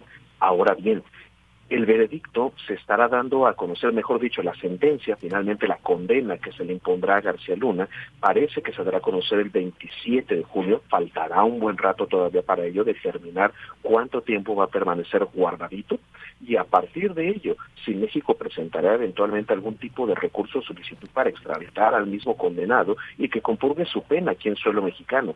Eso podría parecer también otro gran tema de suspicacia. Finalmente, es importante mencionar que con los cargos presentados y después de este veredicto del jurado, este personaje podría alcanzar entre 10 años e incluso la cadena perpetua. Y me parece que es aquí donde viene el hilo de oro de este comentario. Este señor ahora se puede convertir en un nuevo testigo cooperante para la Fiscalía en Estados Unidos y podría estar dando información muy delicada para perseguir a otros llamados peces gordos, por supuesto, empezando por el que tiene justo encima de él, el expresidente Felipe Calderón, o algún otro agente de alto poder e influencia política, ya sea en la propia esfera del gobierno mexicano o incluso dentro de los propios agentes en Estados Unidos, porque eso no hay que desestimarlo. Este tipo de fenómenos ocurrieron, si no con el beneplácito, cuando menos sí con la mirada puesta en otro lado por parte de las autoridades estadounidenses. Aquí pueden rodar muchas cabezas. Bien, pues sí, ya veremos qué sucede. Diez años, que decías, entre diez años y cadena perpetua. Ahora la expectativa girará hacia allá. ¿Cuánto tiempo tendrá que pasar en prisión. Y algo muy interesante, si podría o no pasar García Luna como testigo, así como otros testificaron en contra suya, él, pues qué tanto, qué tanto sabía, con quién operaba, porque evidentemente esto es una red, no se puede operar de ninguna manera solamente como secretario en su momento de seguridad pública y teniendo relaciones con narcotráficos. Esto es una red mucho más grande. Efectivamente, incluso hay personas vinculadas con el propio García Luna que siguen despachando en algunas oficinas públicas en el Estado mexicano. No por ello me refiero al gobierno federal, sino en diferentes espacios en la propia administración pública local e incluso municipales. Esto hay que tenerlo bien presente. No se trata de un caso para nada sencillo y por eso es que creo que tenemos que poner los ojos en la fragilidad de las instituciones de nuestro Estado. Ojo, también es importante mencionar esto. Es una tristeza que esto tuviera que ocurrir y que la justicia tuviera que llegar desde un tribunal en Estados Unidos y no pudiera ocurrir esto desde México. ¿Cuántos casos así no tenemos? Y por ello me permito mencionarlo. Hay que recordar, hace no mucho tiempo teníamos también el problema con el exsecretario de la Defensa, el general Salvador Cienfuegos. ¿Acaso tenemos que esperar a que también las Fuerzas Armadas se vean salpicadas, manchadas por este tipo de circunstancias? En el mejor de los casos, yo diría que sí. Y diría que sí justamente para traerle verdad y justicia a las personas. Esto no puede seguir manteniéndose y la colusión no debería estar presente en ningún gobierno y mucho menos en este, que tiene esta narrativa de combatir la corrupción. Qué mal que sucedió en Estados Unidos, qué bueno que, a grosso modo, sucedió.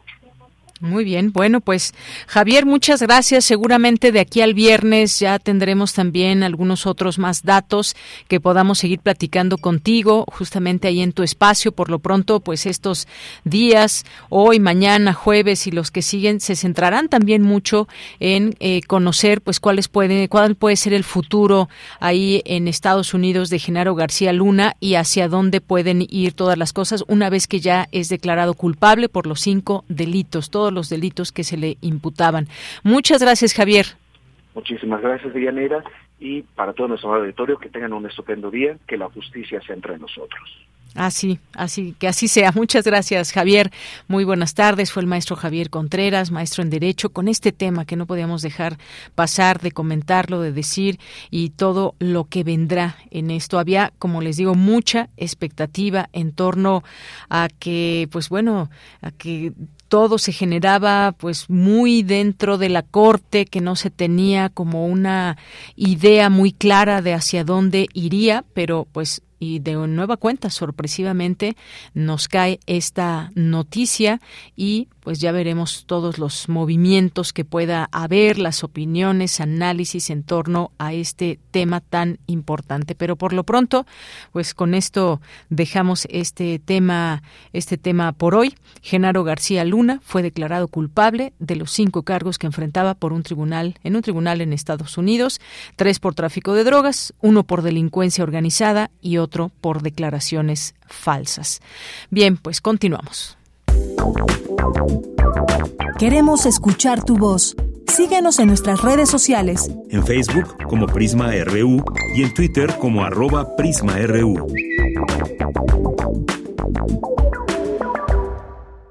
Vamos ahora a la información con Cristina Godínez. Hoy es el Día de la Cruz Roja Mexicana. 26 pasantes de medicina de la FE Zaragoza realizan su servicio social en esta importante institución. Hola, ¿qué tal, Deyanira? Un saludo para ti y para el auditorio de Prisma RU. La Cruz Roja Mexicana es una institución altruista que ha ayudado a nuestro país en momentos difíciles de emergencias y desastres. Para el jefe de la carrera de médico cirujano de la FE Zaragoza, Víctor Manuel Macías, esta institución forma parte de nuestra historia, pues ha jugado un papel fundamental en la atención a la población. El experto universitario recordó que Porfirio Díaz firmó un decreto el 21 de febrero de 1910 mediante el cual se reconoció a la institución, en ese momento llamada Asociación Mexicana de la Cruz Roja, y que entró en vigor con su publicación en el Diario Oficial de la Federación el 12 de marzo de ese mismo año. Desde entonces, la Cruz Roja ha apoyado a la sociedad mexicana al auxiliar a combatientes de la Revolución, al atender a la población durante los brotes epidémicos de tifoidea y de influenza española, así como en los terremotos de 1912, 1919 y 1985. También brindó servicio a las víctimas de la erupción del volcán Paricutín en 1943 y en 1994 desempeñó un papel importante en el desarrollo de las pláticas entre el gobierno mexicano y el movimiento zapatista en Chiapas, siendo parte de los cinturones de neutralidad.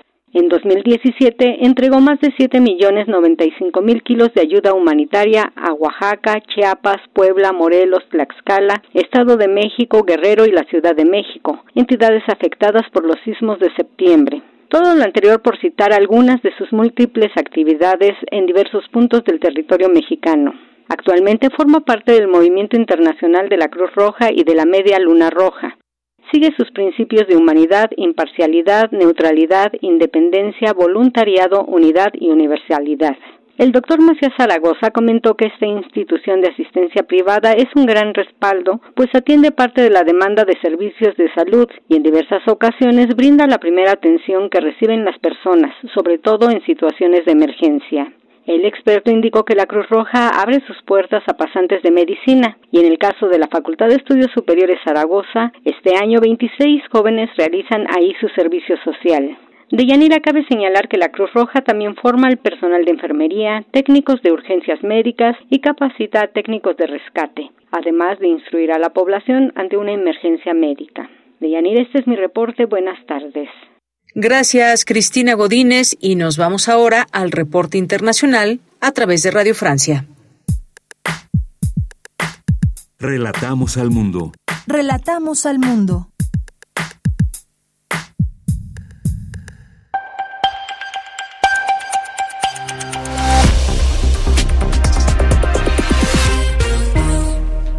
Un cordial saludo desde París.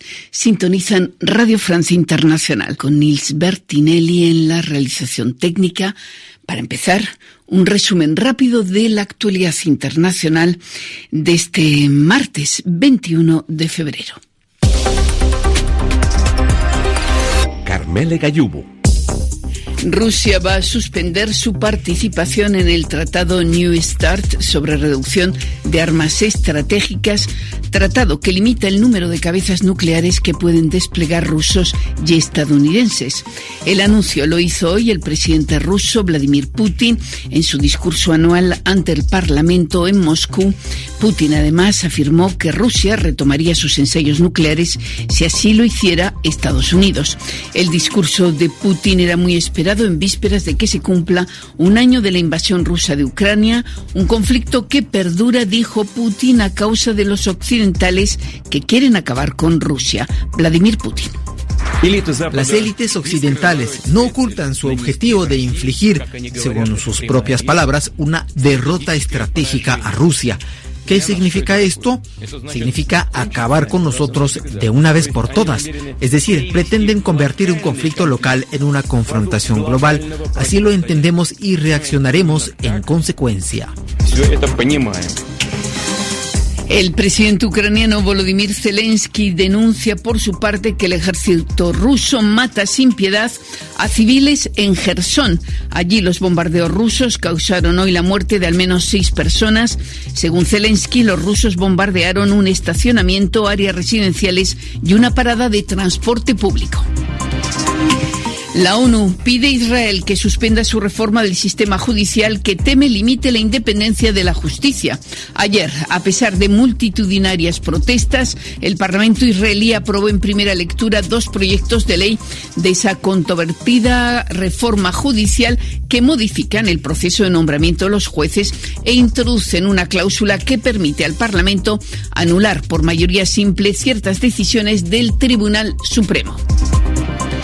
En Turquía, seis personas murieron anoche en un nuevo sismo de magnitud 6,4 en la provincia de Hatay, en el sur del país.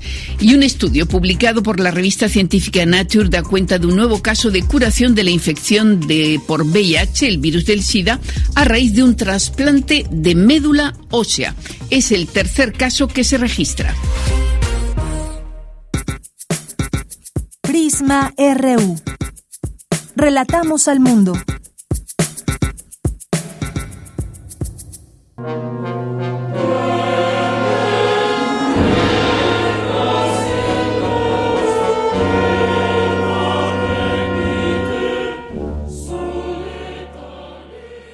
Hola, ¿qué tal? Soy Ana Patricia Carvajal Córdoba. Me da muchísimo gusto saludarlos y estar una vez más aquí con mi querida Dulce Web para contarles sobre un proyecto más. Yo soy directora coral y promotora cultural, coordino el programa coral universitario de la UNAM y trabajo desde hace más de 30 años con el ensamble coral Voce Intempore. Mi vida siempre ha estado rodeada y, y mi vida es realmente hacer coros y música coral y para esto estoy hoy aquí con ustedes para invitarlos a que se unan, lleven a sus niños, si no tienen niños, pues le digan a su vecino o a su sobrino o vayan y le digan a una persona que usted sabe que tiene niños para que se acerquen a este proyecto que están haciendo gracias al patrocinio y la generosidad de Toca Internacional, una empresa 100% mexicana que nos está apoyando para formar coros de niños. Pues estamos ya con el inicio de este proyecto. Los invitamos a que se unan a que nos manden WhatsApp para que podamos darles informes. Niños en edad de primaria, digamos, los niños que tienen de entre 6 y 12 años, son bienvenidos, niños y niñas. No es necesario saber música, no es necesario saber cantar, para eso estamos nosotros, nosotros les vamos a enseñar. Y bueno, tener, como siempre, la gran oportunidad de formar parte de un coro que no solamente implica aprender música, sino también aprender muchas habilidades sociales y tener herramientas para el futuro, para hacer muchas cosas más que solo música, créanme. Es una riqueza impresionante, así que abierto a todos los que estén interesados. El WhatsApp es el 55 33 31 94 70. Ahí podemos enviarles los informes para que usted se acerque y una vez más gracias a Radio UNAM y a Dulce Web por apoyarnos en esta iniciativa. No se lo pierdan.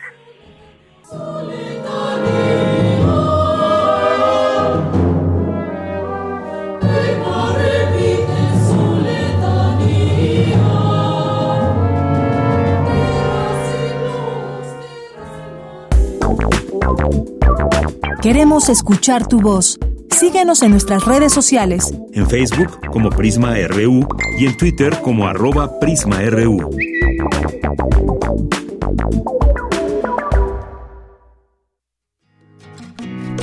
Poeta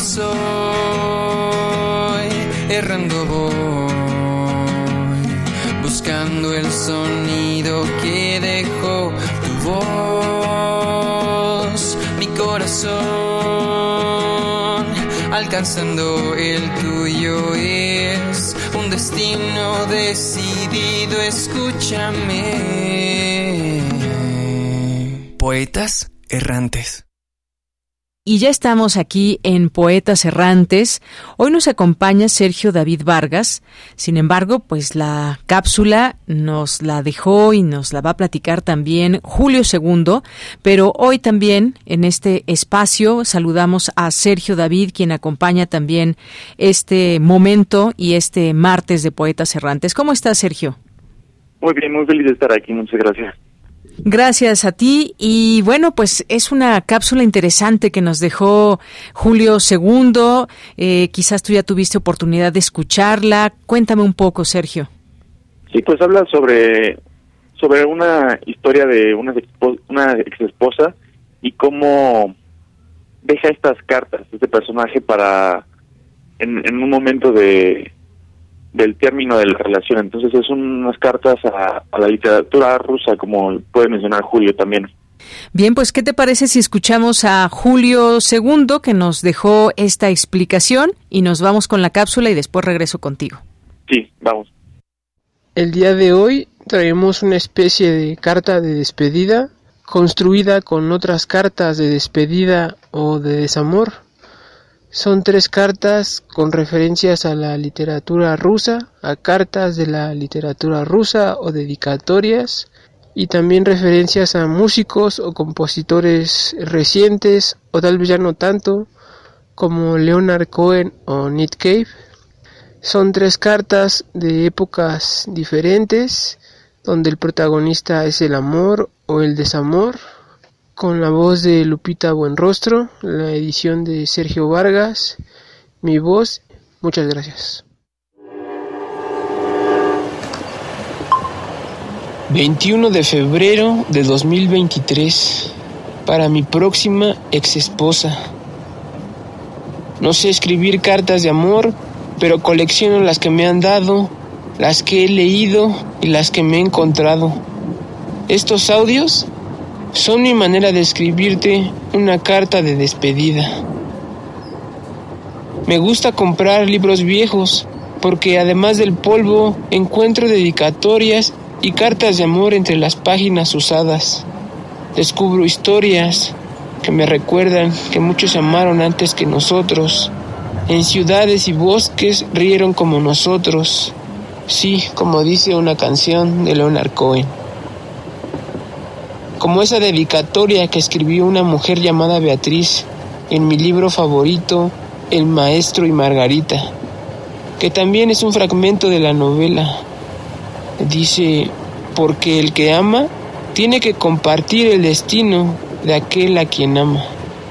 Feliz Navidad, te amo, Beatriz, 24 de noviembre de 1997. Me pregunto, ¿Dónde estará ahora Beatriz? ¿Y por qué el mejor regalo del mundo terminó en los libros viejos y luego conmigo? También recuerdo una carta poema que encontré en un libro que saqué de la biblioteca. Solo era una hoja doblada a la mitad con las siguientes frases. Sostengo esta carta en mi mano, una súplica, una petición, una especie de plegaria. Espero que cumpla su cometido. Perderla otra vez sería más de lo que puedo soportar. Beso el frío y blanco sobre. Presiono mis labios contra su nombre. Doscientas palabras abrigadas de esperanzas. El cielo presagia lluvia. Abril 2001. Devolví ese libro a la biblioteca, pero me quedé esa hoja doblada para mi colección de cartas de personas intensas. Pero mi colección de cartas de desamor no hubiera comenzado sin la carta de una mujer llamada Vera, que escribió al final de una novela cursi a modo de mensaje para su amado. Casi puedo imaginar a Vera cuando leo su carta de vez en cuando.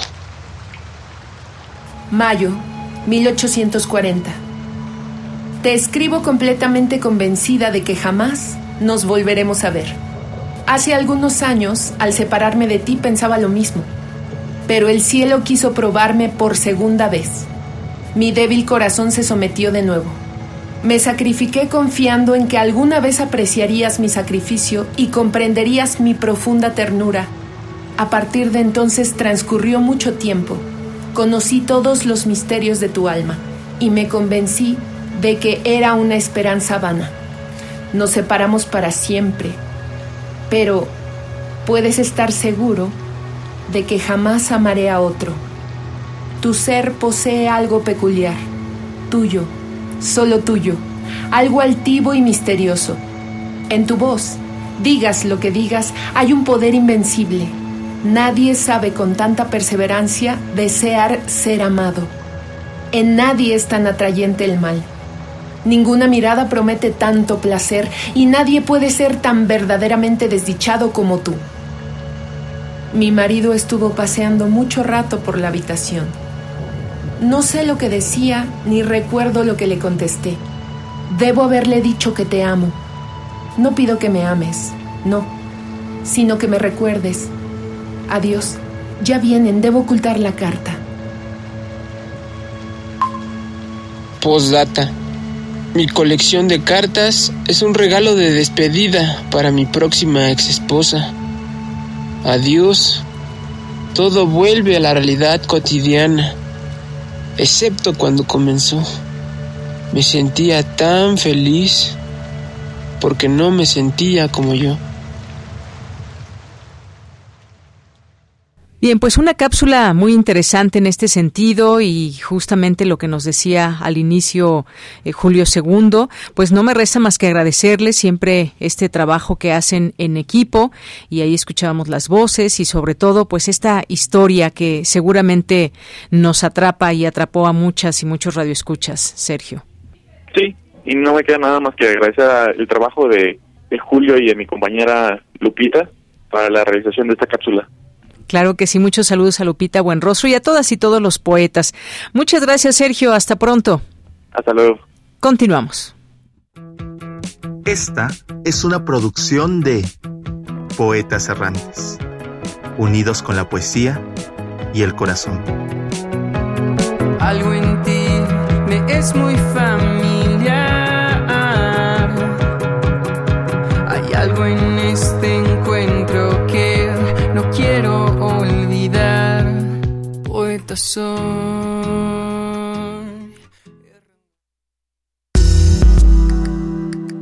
Colaboradores RU. Literatura.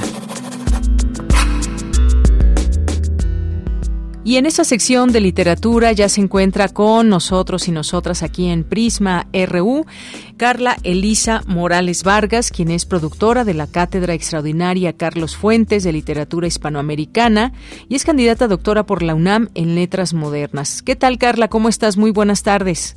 Muy bien, muy buenas tardes.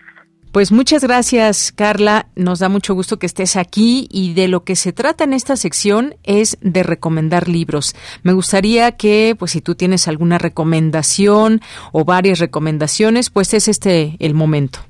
Claro, em, bueno, yo soy apasionada de, sobre todo de la literatura de viaje, ¿no? Entonces, eh, bueno, hay una gran lista que quisiera recomendar pero estaba pensando como eh, eh, hacia dónde llevar, digamos, eh, esta plática y me surgieron dos libros que son producto de las investigaciones, pero también de las disertaciones de Carolina de Petris, que es una doctora que trabaja en el, la, en el sepsis de la UNAM en Mérida.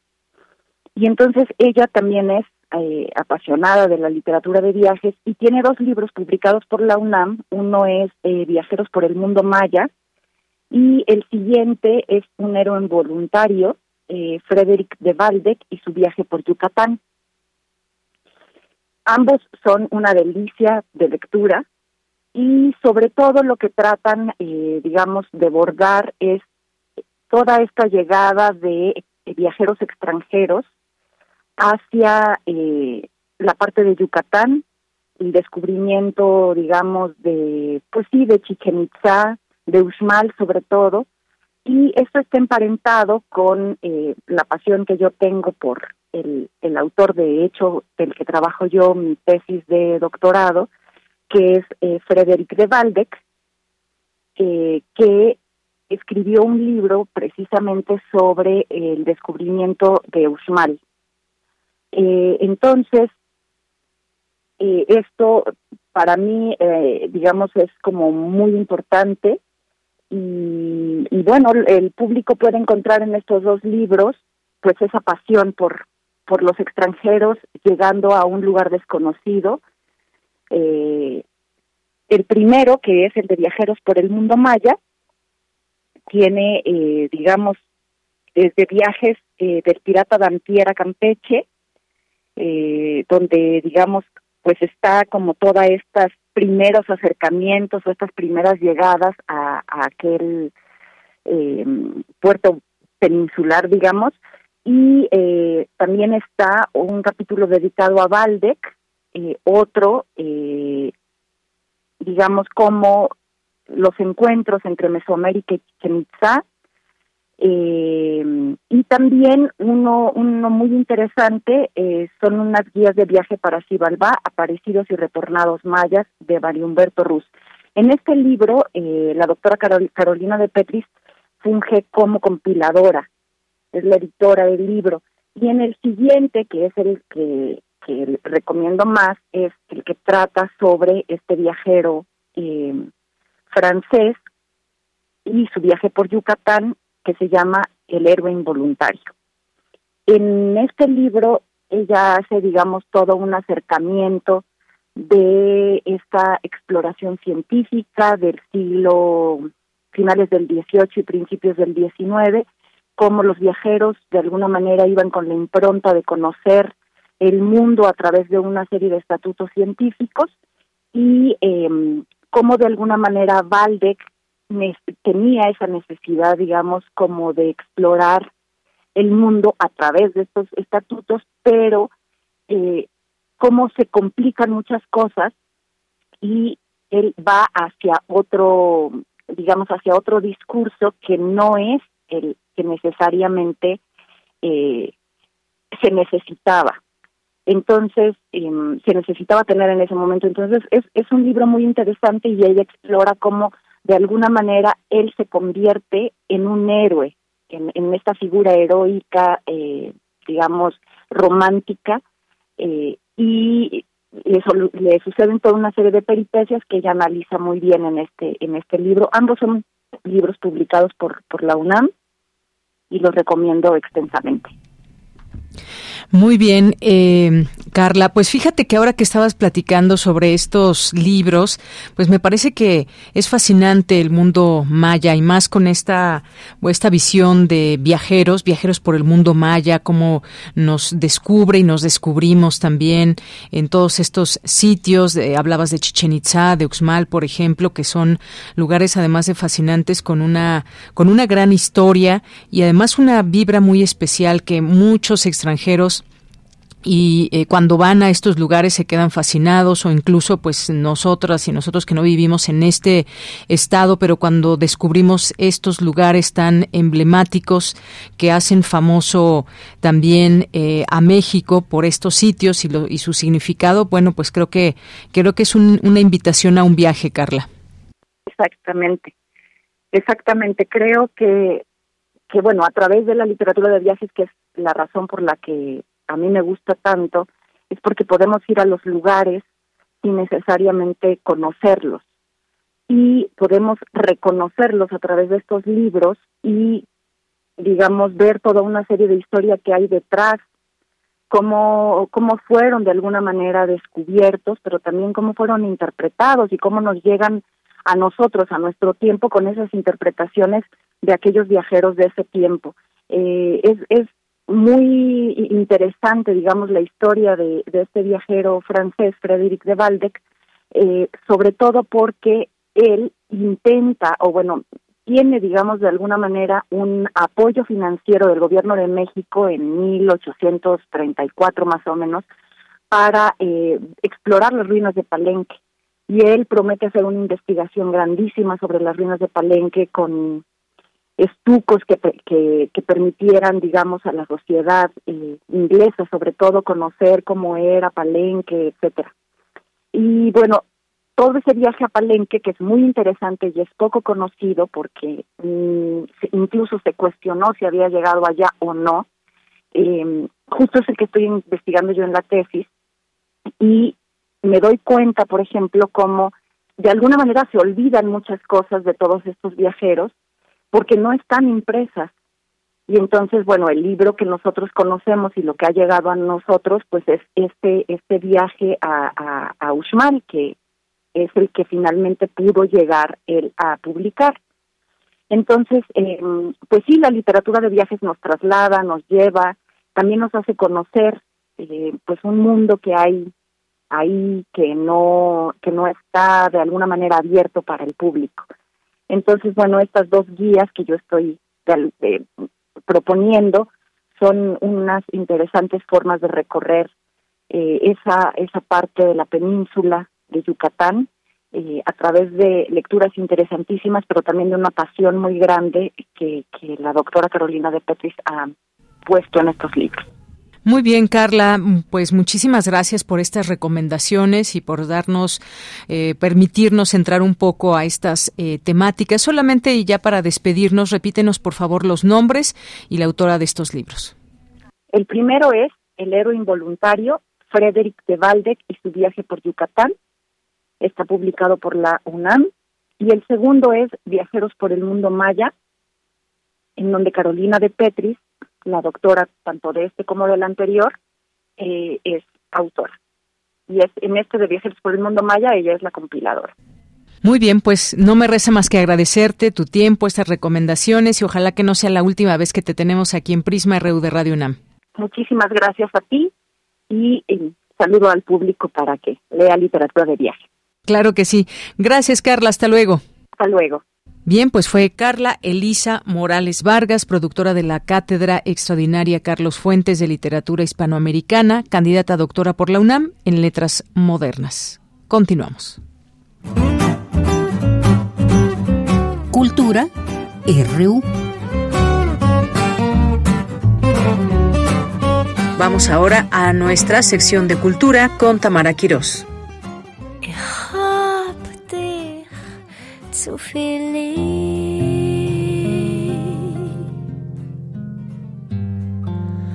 Ich trag auf dir kein Herz, weil ich hab dich zu viel lieb. Zu machen von dir Spaß. Deyanira, un gusto saludarles a través de estas frecuencias. Esta tarde hablaremos de Samovar, el trabajo más reciente de la escritora Ethel Krauser, quien ha logrado una vasta obra publicada en diversos géneros literarios, antalogada, traducida y ampliamente reconocida. Su libro Cómo acercarse a la poesía es considerado un clásico contemporáneo en aulas y bibliotecas públicas, es también académica, doctora en literatura y creadora del modelo internacional Mujer, escribir cambia tu vida, desde Morelos, donde radica. Tiene varios títulos de poesía, cuento, novela y ensayo, y en Alfaguara ha publicado El secreto de la infidelidad, El instante supremo, El diluvio de un beso, Todos los hombres, el país de las mandrágoras y actualmente Samovar. el Krause, bienvenida a este espacio. Eh, ¿Cómo se gestó esta historia que hila la memoria, el encuentro de mujeres, la musicalidad del lenguaje para pasear por Rusia y la Ciudad de México en distintos tiempos? Exactamente, sí, tú has escrito muy bien el sentido, un poco el contenido de la novela. Mira, pues te cuento, esta es una novela que está basada en la historia de vida de mi abuela,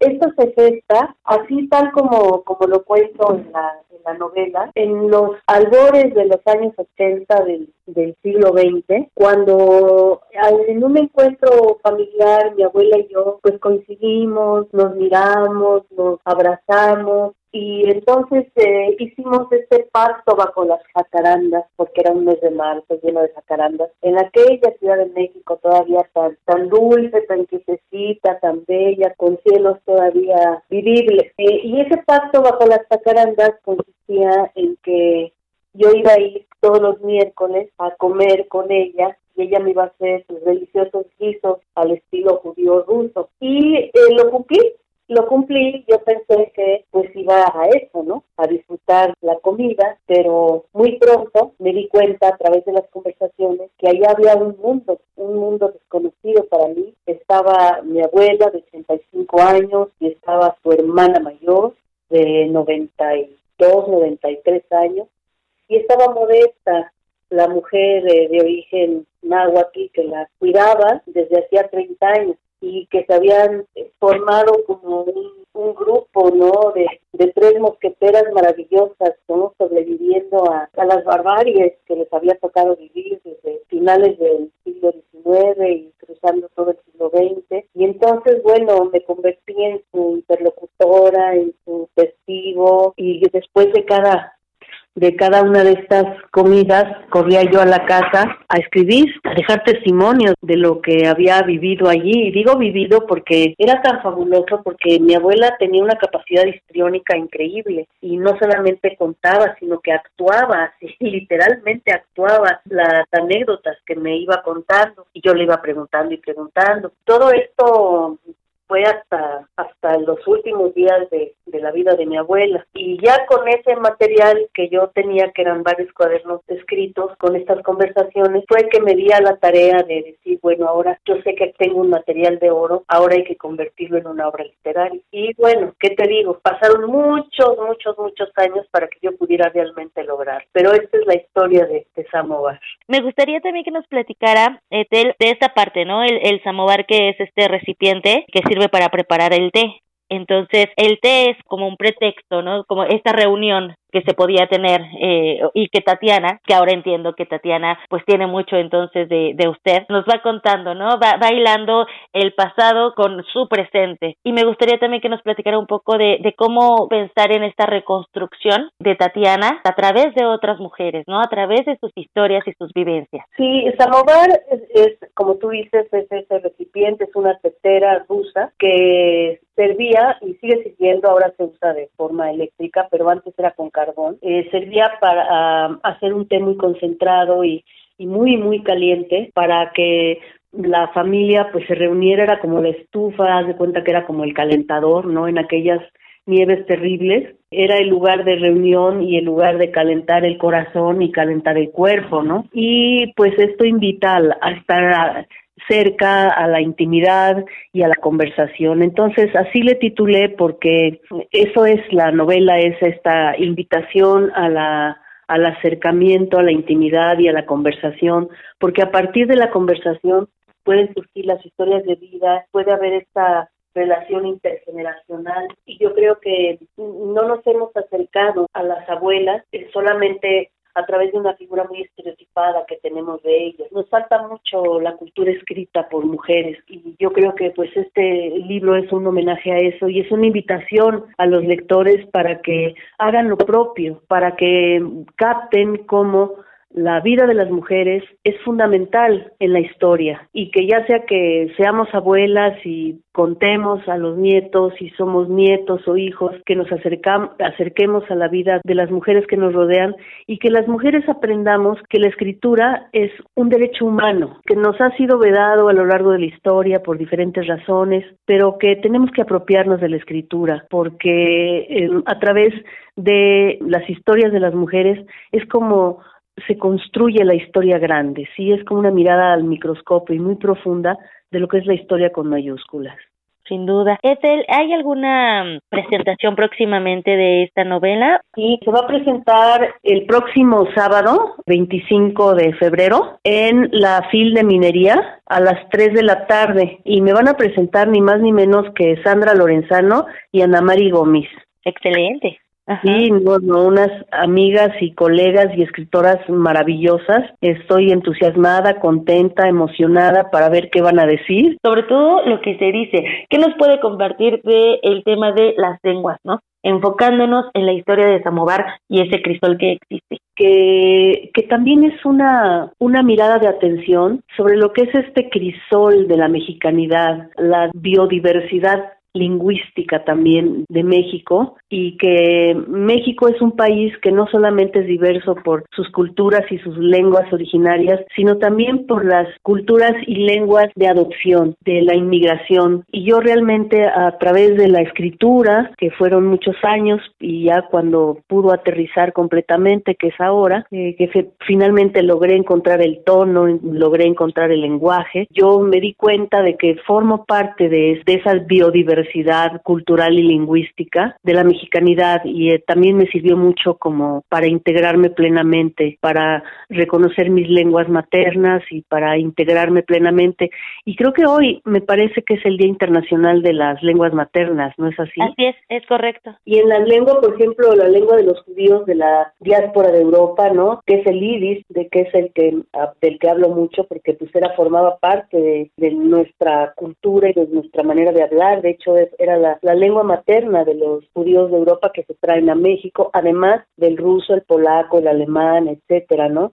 Entonces hay que hay que festejar eso. Yo creo antes estaba la idea de que sobre todo en los pueblos originarios aquí de que no hables en tu lengua, ¿no? Porque te van a discriminar, sino que habla español y, y desgraciadamente se fueron perdiendo esas, se fueron disminuyendo esas lenguas. Los hijos ya no querían hablar las lenguas originarias porque eran segregados, ¿no? Y lo mismo las diásporas europeas, ¿no? Como si fuera una vergüenza traer otra otra, otra lengua en vez de que en vez de una riqueza, ¿no?